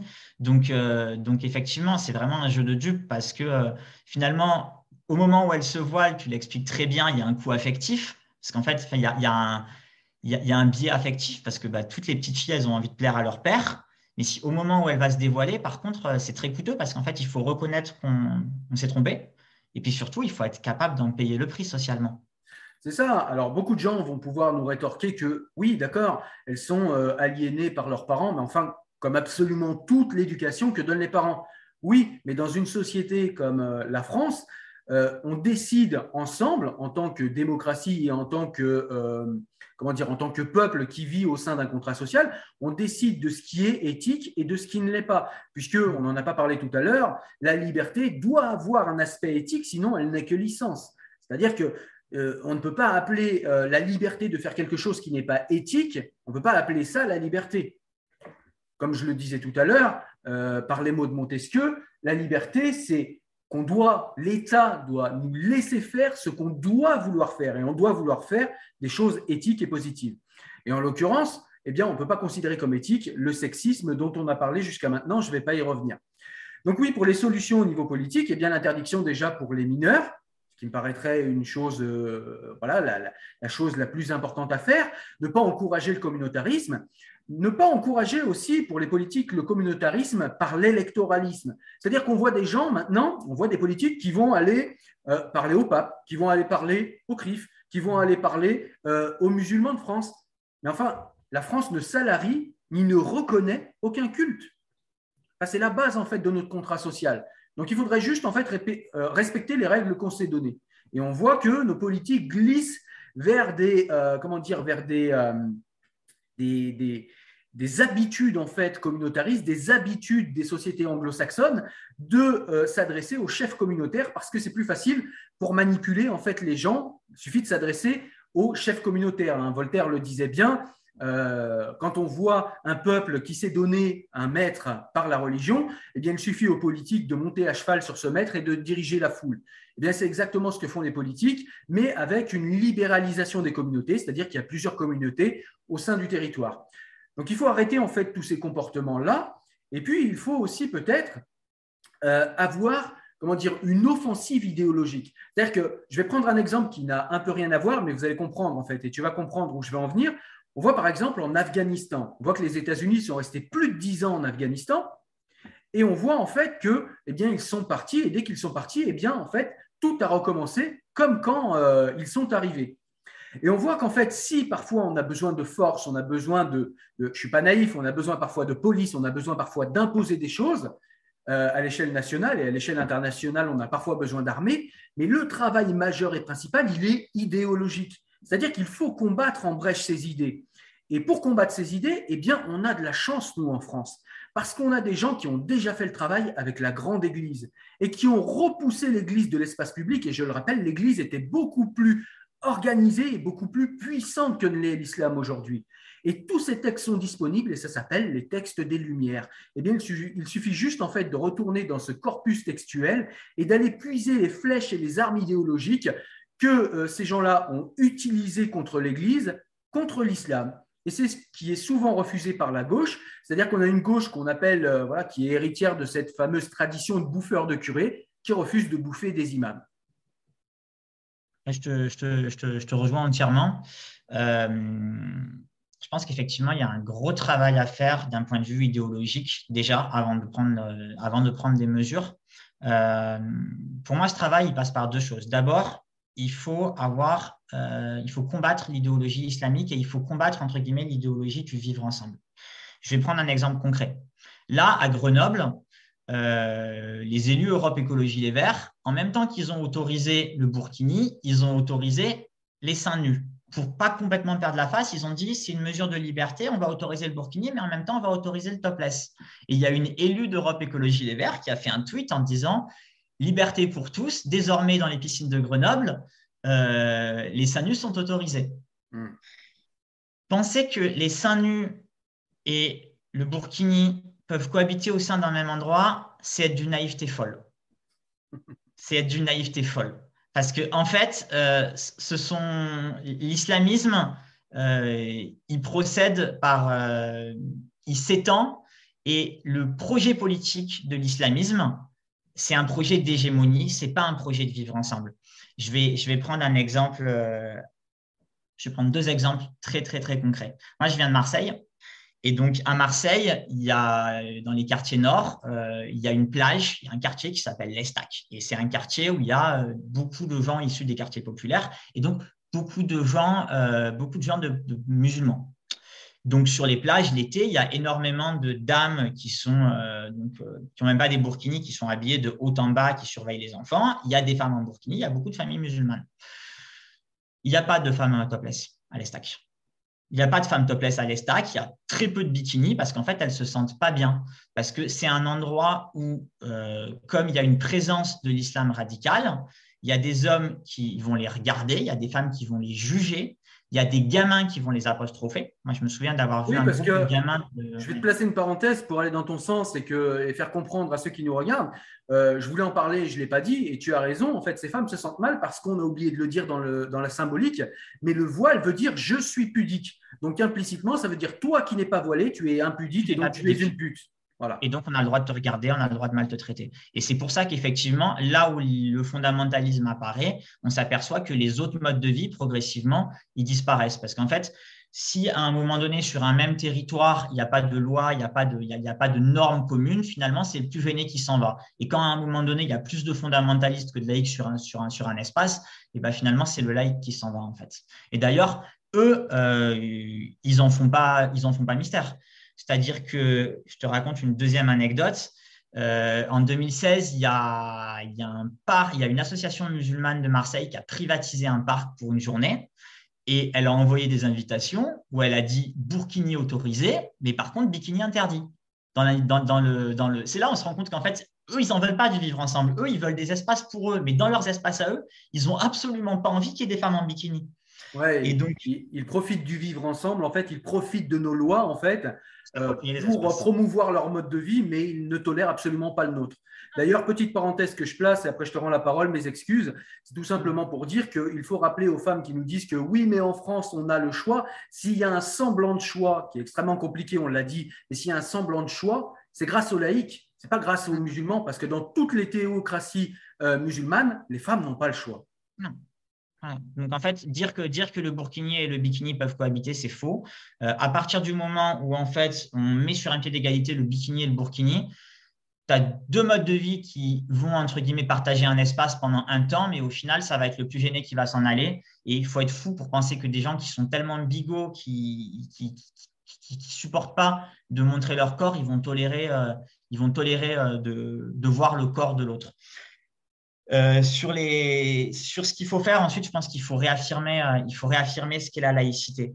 La laïcité, si on prend à proprement parler le texte, euh, c'est la séparation de l'Église et de l'État. C'est de dire que l'État, à travers ses représentants et ses institutions, est neutre, qui reconnaît et qui subventionne aucun culte. Par contre, si on prend à proprement parler le texte, les individus n'ont pas l'obligation de l'être. Et la liberté politique et la liberté religieuse à les protéger. Donc ça, c'est la conclusion à laquelle on arrive quand on prend uniquement le texte de 1905, mais qu'on fait abstraction du processus historique de sécularisation qui a permis ce texte de 1905. Dans les faits, si on regarde la laïcité telle qu'elle s'est vécue au cours du 19e siècle, on s'aperçoit qu'à des moments, elle l'a pour s'imposer, pour imposer, entre guillemets, un consensus, un contrat social pour tous, elle a eu besoin à des moments donnés de limiter la liberté de culte. Parce qu'au XIXe siècle, la neutralité de l'Église dans les affaires publiques, avec des religions qui étaient omniprésentes, c'était impossible. Donc on va avoir une classe politique qui va mener un énorme travail de sécularisation à marche forcée de la société, avec notamment la nationalisation d'écoles, d'hôpitaux, de cimetières, la dissolution d'ordres religieux, la constitution civile du clergé, le remplacement du personnel religieux de l'armée par du personnel laïque, l'expulsion des congrégations religieuses de l'armée, la réécriture des programmes scolaires, et voir en 1905, c'est très intéressant, euh, pardon, au moment de la Commune de Paris, l'interdiction de la soutane en dehors des lieux de culte. Donc dire qu'en fait la laïcité, c'est uniquement de, une séparation de l'Église et de l'État et qu'il n'y a pas eu un processus de sécularisation qui a rendu possible cette séparation, en fait, c'est nier l'histoire de la, c'est nier l'histoire de la laïcité. Autre exemple, au cours du XXe siècle, la laïcité, ça va pas être une ça, ça, n'a pas non plus été une, euh, une liberté de culte totale. À un moment donné, la laïcité, elle a permis de, elle a, comment je peux dire ça? Elle a limité la liberté de culte pour défendre le choix à l'autodétermination des enfants. C'est-à-dire que en 1937, il y a ce qu'on appelle la circulaire Jean Zay, ministre du Front populaire, qui interdit les objets et les tenues religieuses au sein des écoles parce qu'il estime que les écoles sont des endroits qui doivent être neutres et qu'il faut protéger la liberté de conscience des, des, individus en devenir. Donc, historiquement, la laïcité, elle a été possible parce qu'à un moment donné, l'État s'est donné les moyens d'affronter les religions et d'imposer un contrat social autour de la neutralité. Et pour que ce consensus soit possible, à un moment donné, il a fallu affronter les religions et il a fallu remettre en cause des libertés religieuses. Et je pense que actuellement, c'est ce qu'il faut faire. Il faut affirmer qu'on a, entre guillemets, euh, un danger islamiste, un danger fondamentaliste, et pour que la laïcité soit vivable et, que, et soit possible, il va falloir à un moment donné faire des petites entorses, faire des petites, euh, des petites atteintes à la liberté religieuse, parce que la liberté religieuse, en fait, elle passe après l'autodétermination des individus et la liberté des individus. Exactement, je suis tout à fait d'accord avec toi. Et en fait, pour aller dans ton sens, je voudrais faire une distinction que fait Spinoza, que j'aime beaucoup, en fait. C'est-à-dire que pour lui, en fait, quand il parle de liberté religieuse, il, euh, il scinde en fait cette liberté religieuse en deux. C'est-à-dire que pour lui, il y a ce qu'il appelle la religiosité externe, c'est-à-dire euh, tout ce qui est montré, tout ce qui est du domaine de euh, la démonstration de la foi. Et puis il parle de la religiosité interne qui ne doit avoir aucune limite.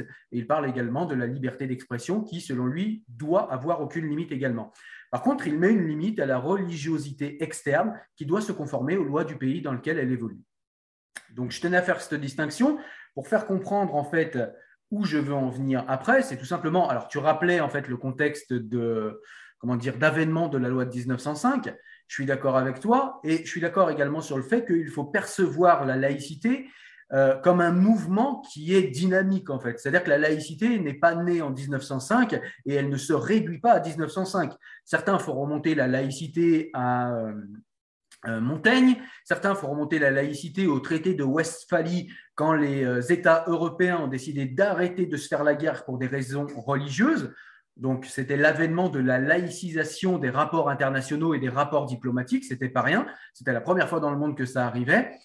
Et donc, en fait, euh, la laïcité, c'est un processus dynamique. C'est là où je voulais en venir. Et ce processus dynamique, à un moment, euh, a permis l'avènement de cette loi extrêmement importante qu'est la loi de 1905, même si, je le répète, on ne peut pas réduire la laïcité à la loi de 1905. Et il faut se rappeler également que la loi de 1905 cite nommément les chrétiens. Donc, dans une perspective dynamique et dans une problématique ponctuelle de la loi de 1905 autour des chrétiens, moi, je ne serais pas contre le fait qu'aujourd'hui, puisque nous avons une problématique autour des musulmans, qu'il y ait des lois qui citent nommément les musulmans sur des euh, sujets sur lesquels ils testent la République et sur lesquels ils posent problème dans l'espace public français. Alors après, ça pose la question euh, de la constitutionnalité de ces lois, parce qu'une euh, loi pareille, elle serait cassée par le Conseil constitutionnel, je pense. Ça veut dire que la loi de 1905 n'est pas valide alors?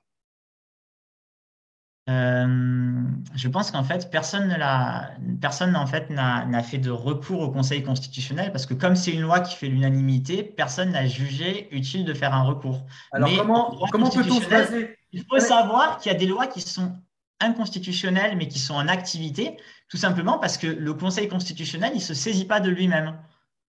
Ouais, mais il ne se saisit pas de lui-même, il faut le saisir. Si personne ne le saisit, ça passe. Le Conseil constitutionnel est censé être cohérent. On ne peut pas se référer il, y aurait, il, y aurait, il y aurait un comment dire, il y aurait un débat extrêmement intéressant parce qu'on ne peut pas se référer à la loi de 1905 comme le font nos politiques pour tout et rien et dire que la loi de 1905 est l'alpha et l'oméga de la laïcité et dire qu'en même temps, bah, on ne peut pas viser nommément une autre religion alors que c'est précisément ce que fait la loi de 1905.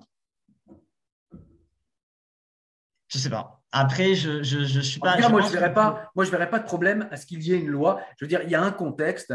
Euh, dans le contexte euh, dans lequel les chrétiens posaient problème et dans lequel on voulait séparer en fait le pouvoir que les chrétiens avaient pris sur le pouvoir politique français, eh bien, on a nommé les chrétiens et on leur a fait une loi qui a permis de s'affranchir euh, du pouvoir temporel chrétien.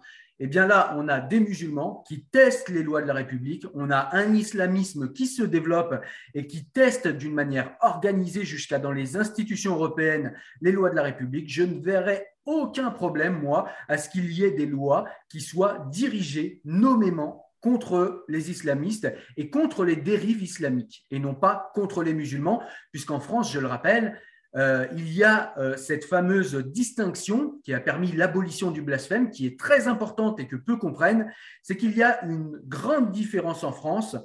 Nous avons le droit de critiquer et de chier sur toutes les croyances, mais nous avons le devoir en même temps de protéger et de respecter les croyants. Oui, bah alors après, bon, je, te rejoins sur à, peu près tout. Euh, le fait de citer nommément les musulmans, c'est vrai que je ne me suis pas posé la question, donc je ne vais, vais, vais pas développer plus.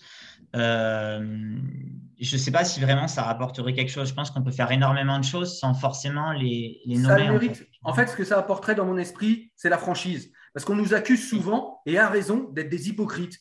Non, non, non, on s'attaque pas à l'islam, mais les lois, elles sont clairement faites pour eux. Oui, ah, oui, le sait, et c'est un secret de polichinelle. Donc à un moment, ben, il faut assumer ses idées, il faut assumer ce qu'on fait, et il faut assumer le fait que aujourd'hui, en contexte actuel, après 300 morts sur notre territoire, eh bien, il y a des courants de l'islam qui posent problème et on doit s'attaquer à ça. Bah, tu crois que tu m'as convaincu en fait. je suis assez. Euh, ouais, moi, effectivement, moi je pense que le, cœur du problème aussi, c'est qu'on n'assume pas nos idées, on n'assume pas ce qu'on est. Et peut-être qu'effectivement, le fait de ne pas nommer l'ennemi, c'est assez problématique.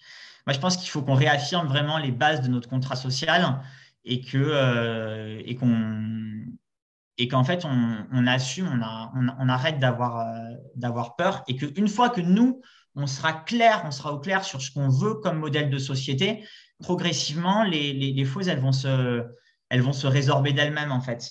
Euh, Exactement.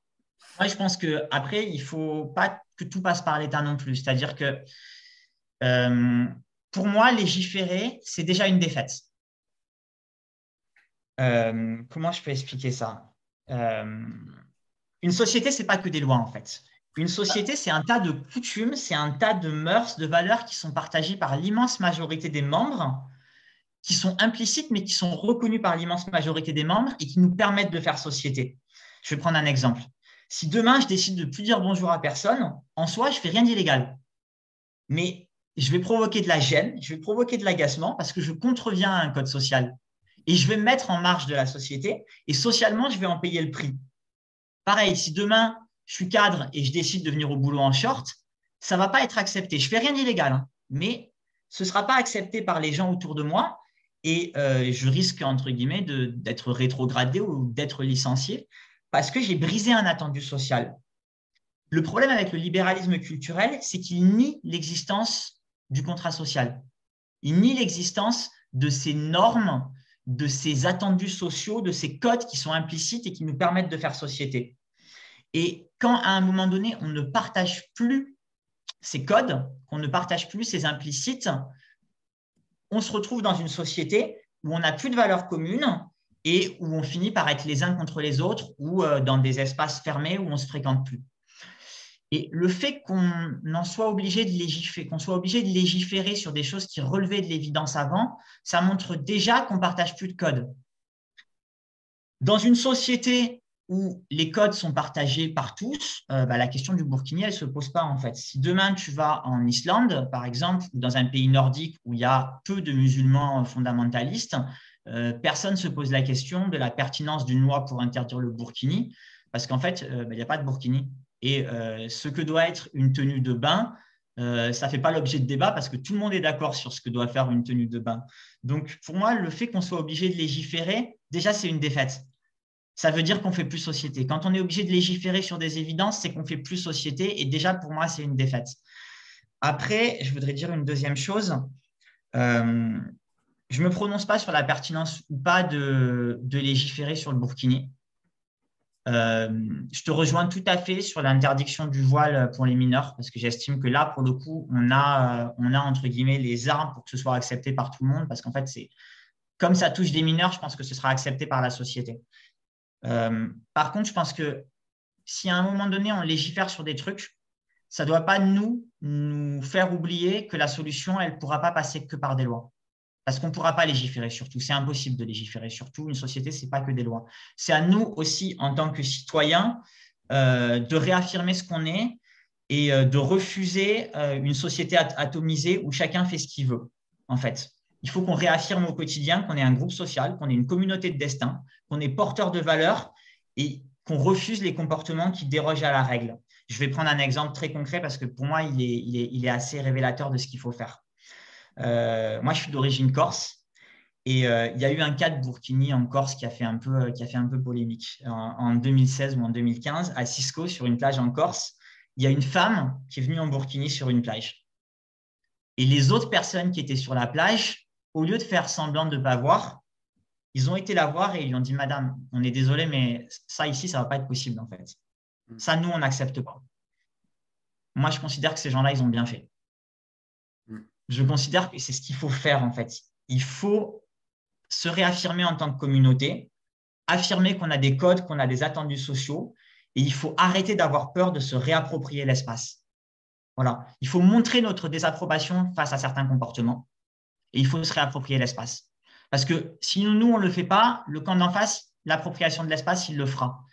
Donc j'estime qu'on a, nous, en tant que citoyens, le devoir au quotidien de montrer notre désapprobation de certains comportements, de montrer notre hostilité à certaines tenues, et que ça, au quotidien, si on le fait tous, ça va permettre, entre guillemets, euh, aux de se positionner. C'est-à-dire que si au quotidien, on montre qu'il y a des choses qui nous heurtent parce qu'on estime que ce n'est pas ça notre contrat social et que ça nous heurte parce que ça heurte la vision qu'on a des rapports entre les hommes et les femmes, euh, les gens, ils vont être face à un dilemme. Soit je m'assimile, parce que j'ai envie d'appartenir à cette société. Donc, bah, je vais faire des compromis et finalement, je vais, entre guillemets, rentrer dans le moule. Soit mmh. vraiment, je n'ai pas envie d'appartenir à cette société et dans ce cas-là, je pars. Dans ce cas-là, si vraiment je n'ai pas envie d'appartenir à cette société, je prends mes clics et mes claques et je vais construire ma vie ailleurs. Mais je pense que nous, on a aussi une part de responsabilité. On ne peut pas juste dire à l'État, tiens, fais le travail, fais des lois pour tout, et au quotidien, on baisse les yeux et on fait comme si euh, on fait comme s'il y avait des choses qui n'étaient pas problématiques. On a des valeurs, on a des codes sociaux, on n'a pas à en avoir honte, il faut les affirmer, il faut les affirmer au quotidien. Je suis d'accord avec toi, et donc du coup, le corollaire de ce que tu dis, c'est que tout simplement, on est trop tolérant et on tolère l'intolérable, pour reprendre Voltaire. Mmh, tout à fait. Exactement. Et donc, je voulais, euh, je voulais moi, en fait, euh, aller dans ton sens. Je suis d'accord avec toi quand tu dis quand tu dis qu'effectivement, euh, on ne pourra pas légiférer sur tout et que euh, eh euh, ce n'est pas à l'État de faire tout le boulot. Je suis assez d'accord avec toi, il faut légiférer sur les grands points, sur les, sur les choses qui sont très importantes, comme protéger l'enfance, comme protéger les enfants du communautarisme à l'école, mais on ne peut pas légiférer sur tout, effectivement. Et tu dis que quand on est obligé de légiférer sur des évidences, c'est qu'il y a un problème. Là, je te rejoins complètement, encore une fois, mais du coup, ça pose encore une fois le problème de l'immigration. Alors, de l'immigration, pas forcément, mais en tout cas de l'assimilation de cette immigration. Parce que, comme le dit Samuel Huntington dans son Choc des civilisations, un hein, livre que je recommande, même s'il est très polémique, eh bien, il explique qu'il n'y a absolument jamais aucune civilisation qui a vécu sans civilisation, parce que c'est ce qui se passe dans les pays anglo-saxons. C'est-à-dire qu'on a des pays qui vivent avec plusieurs civilisations sur un même espace géographique. Et une civilisation qui vit avec plusieurs civilisations, c'est une civilisation qui n'a pas de civilisation. Et c'est ce qu'on essaye de nous faire euh, adopter en France, c'est-à-dire une civilisation sans civilisation. C'est-à-dire qu'une civilisation, en fait, c'est un socle culturel, c'est des valeurs communes. Mais si on a des civilisations différentes avec des anthropologies différentes sur un même espace géographique, on a une civilisation qui n'en est plus une. Donc il faut refaire civilisation. Et puis, euh, Samuel Huntington nous dit aussi quelque chose de très important qui me paraît aussi important à dire dans, le, registre euh, de, comment dire, de, solutionnement en fait, des problématiques dont on parle. C'est tout simplement en fait d'arrêter de vouloir imposer notre culture de par le monde. L'homme occidental veut toujours imposer de par le monde ce qu'il est. Il estime que les droits qu'il a formés, les droits qu'il a développés, la philosophie qu'il a développée, qui est magnifique, j'en suis, mais c'est notre philosophie, ce sont nos us et coutumes, c'est notre culture. On doit la défendre sur notre sol et on doit être inflexible sur notre sol. Ça s'appelle la territorialité du droit, c'est-à-dire que la philosophie qui donne chez nous des droits doit s'appliquer sur notre territoire sans aucune concession. Mais par pitié, laissons les autres civilisations tranquilles. Elles ont le droit à l'existence et elles ont le, le droit au respect et elles ont le droit de vivre comme elles l'entendent et comme elles le souhaitent. Cessons de donner des leçons de morale partout dans le monde et commençons par faire respecter nos propres lois chez nous. écoute, je te rejoins entièrement. Je pense qu'on va, on va, on va pouvoir conclure. On a un petit peu fait le tour.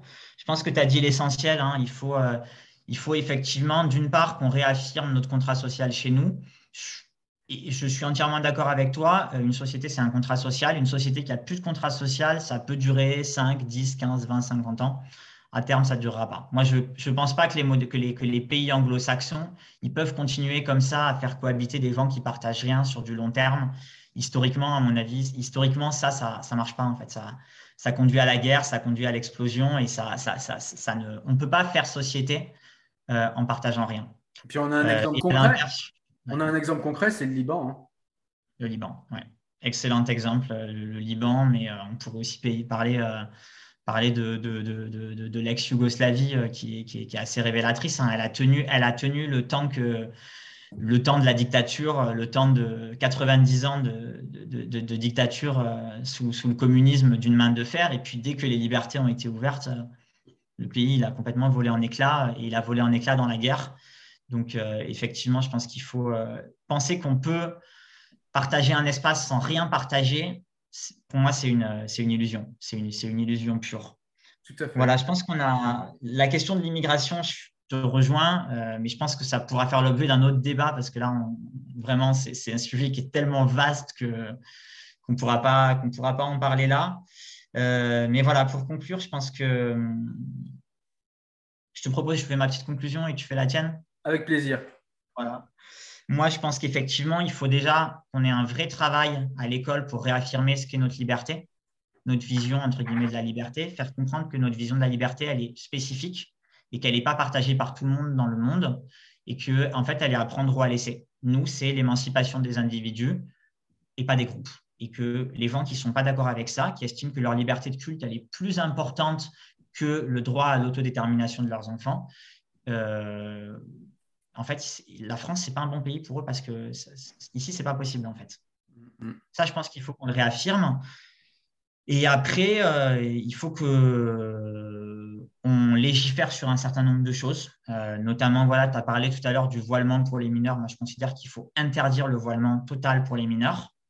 Il faut qu'on légifère aussi, je pense, sur les réseaux sociaux parce que euh, parce qu'en fait, il y, a, toute une propagande islamiste euh, qui est fondamentaliste qui se développe. Et je, pense vraiment qu'il y a pour le coup, vraiment, c'est ça, c'est très dangereux. Et il, faut qu'il y ait quelque chose qui soit fait pour qu'un certain nombre de contenus puissent être censurés parce qu'il en va, entre guillemets, de, de, de, la protection des, des, citoyens en devenir, il en va de la protection de l'enfance, il en va de la protection des adolescents.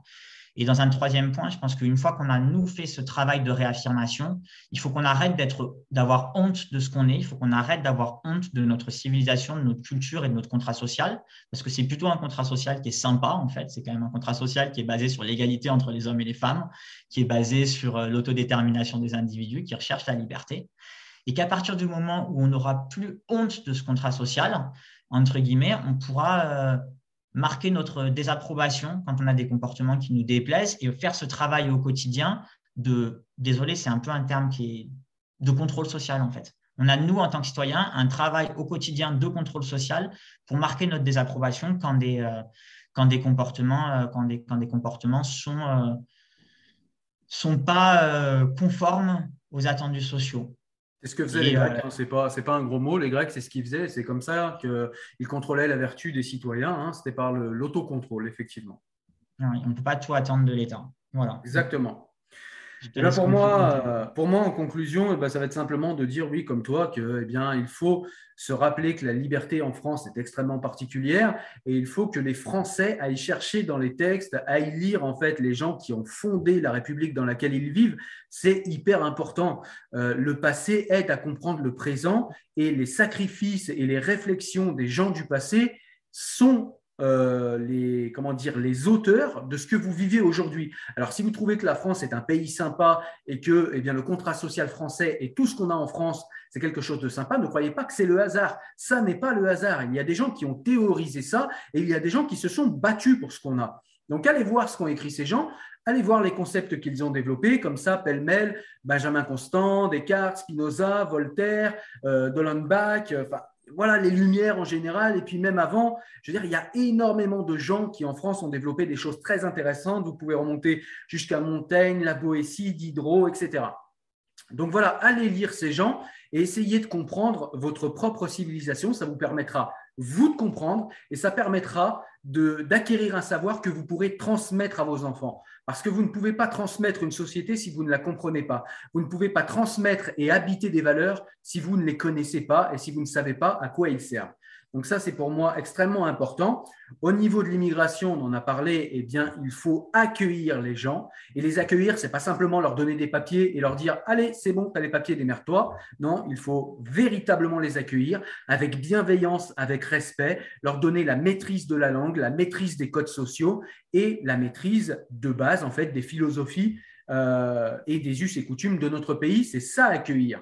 Parce que ce qu'on fait actuellement, c'est pas accueillir, c'est simplement on prend des gens, leur met un coup de pied au cul. Souvent, ils finissent dans des bidonvilles, dans des tentes. C'est pas ce que j'appelle accueillir. On se donne une bonne mine devant le miroir, mais on accueille personne comme ça. On crée de la misère euh, dans notre pays. On déplace la misère d'un pays à un autre. Donc, c'est pas accueillir ça. Et puis, euh, pour revenir plus particulièrement au Burkini, moi, je propose absolument pas l'interdiction du voile dans l'espace public. J'estime qu'on ne va pas commencer à légiférer sur comment les femmes s'habillent, mais il y a un important travail idéologique, là je te rejoins, et puis un important travail de, effectivement, de désapprobation au quotidien, mais une désapprobation bienveillante. Il ne s'agit pas de promouvoir la violence, qu'elle soit verbale ou physique, mais il s'agit, avec bienveillance, de montrer et de signifier son désaccord par la bienveillance. Voilà. Et puis, euh, au niveau du burkini plus spécifiquement, je pense que dans les espaces publics, quand c'est pour des majeurs, eh bien, pareil. Hein. je pense qu'il faut laisser les gens faire ce qu'ils souhaitent. Quand bien même c'est ridicule, on peut en rire. C'est ridicule. En revanche, pour les piscines, qui sont des espaces euh, qui sont créés par les municipalités et qui peuvent être rapidement communautarisés, c'est-à-dire qu'en gros, si vous avez une piscine au milieu d'un quartier, et que vous avez euh, tout un tas de mamans en burkini, vous imaginez bien que les petites filles qui vont grandir là-dedans, qui vont voir que des mamans en burkini, que des mamans voilées, que des mamans voilées qui viennent les chercher à l'école et que des mamans accompagnatrices voilées, eh bien, elles vont jamais sortir de leurs conditions, elles vont se voiler le plus naturellement du monde. Et donc, on va fabriquer en fait des euh, usines à consentement au voile et donc des usines à aliénation par le communautarisme. Donc, pour moi, dans les piscines, il faut interdire le burkini, ne pas changer les règles telles qu'elles sont. Mais il y avait une proposition de loi du, Sénat qui me paraissait très euh, équilibrée. Eh bien, il faudrait adopter cette loi et interdire le burkini dans les piscines. Et ma foi, sur la plage, eh bien, que chacun, sur les plages publiques en tout cas, que chacun fasse ce qu'il souhaite. Voilà, ce sera ma conclusion à moi. Mais écoute, moi, je voudrais te remercier déjà de m'avoir invité sur cette chaîne. Et puis, euh, ça a été très agréable de débattre avec toi. Et puis, euh, voilà. en tout cas, déjà, je voudrais te remercier, te dire que j'apprécie beaucoup ton travail et puis vraiment te remercier euh, de m'avoir invité euh, sur ta chaîne. Eh bien, écoute, c'était avec très grand plaisir. Effectivement, le débat était très agréable. Tu as apporté beaucoup d'éléments intéressants. Et, et, pour ça, eh bien, je te remercie également. Merci beaucoup, René. Ciao.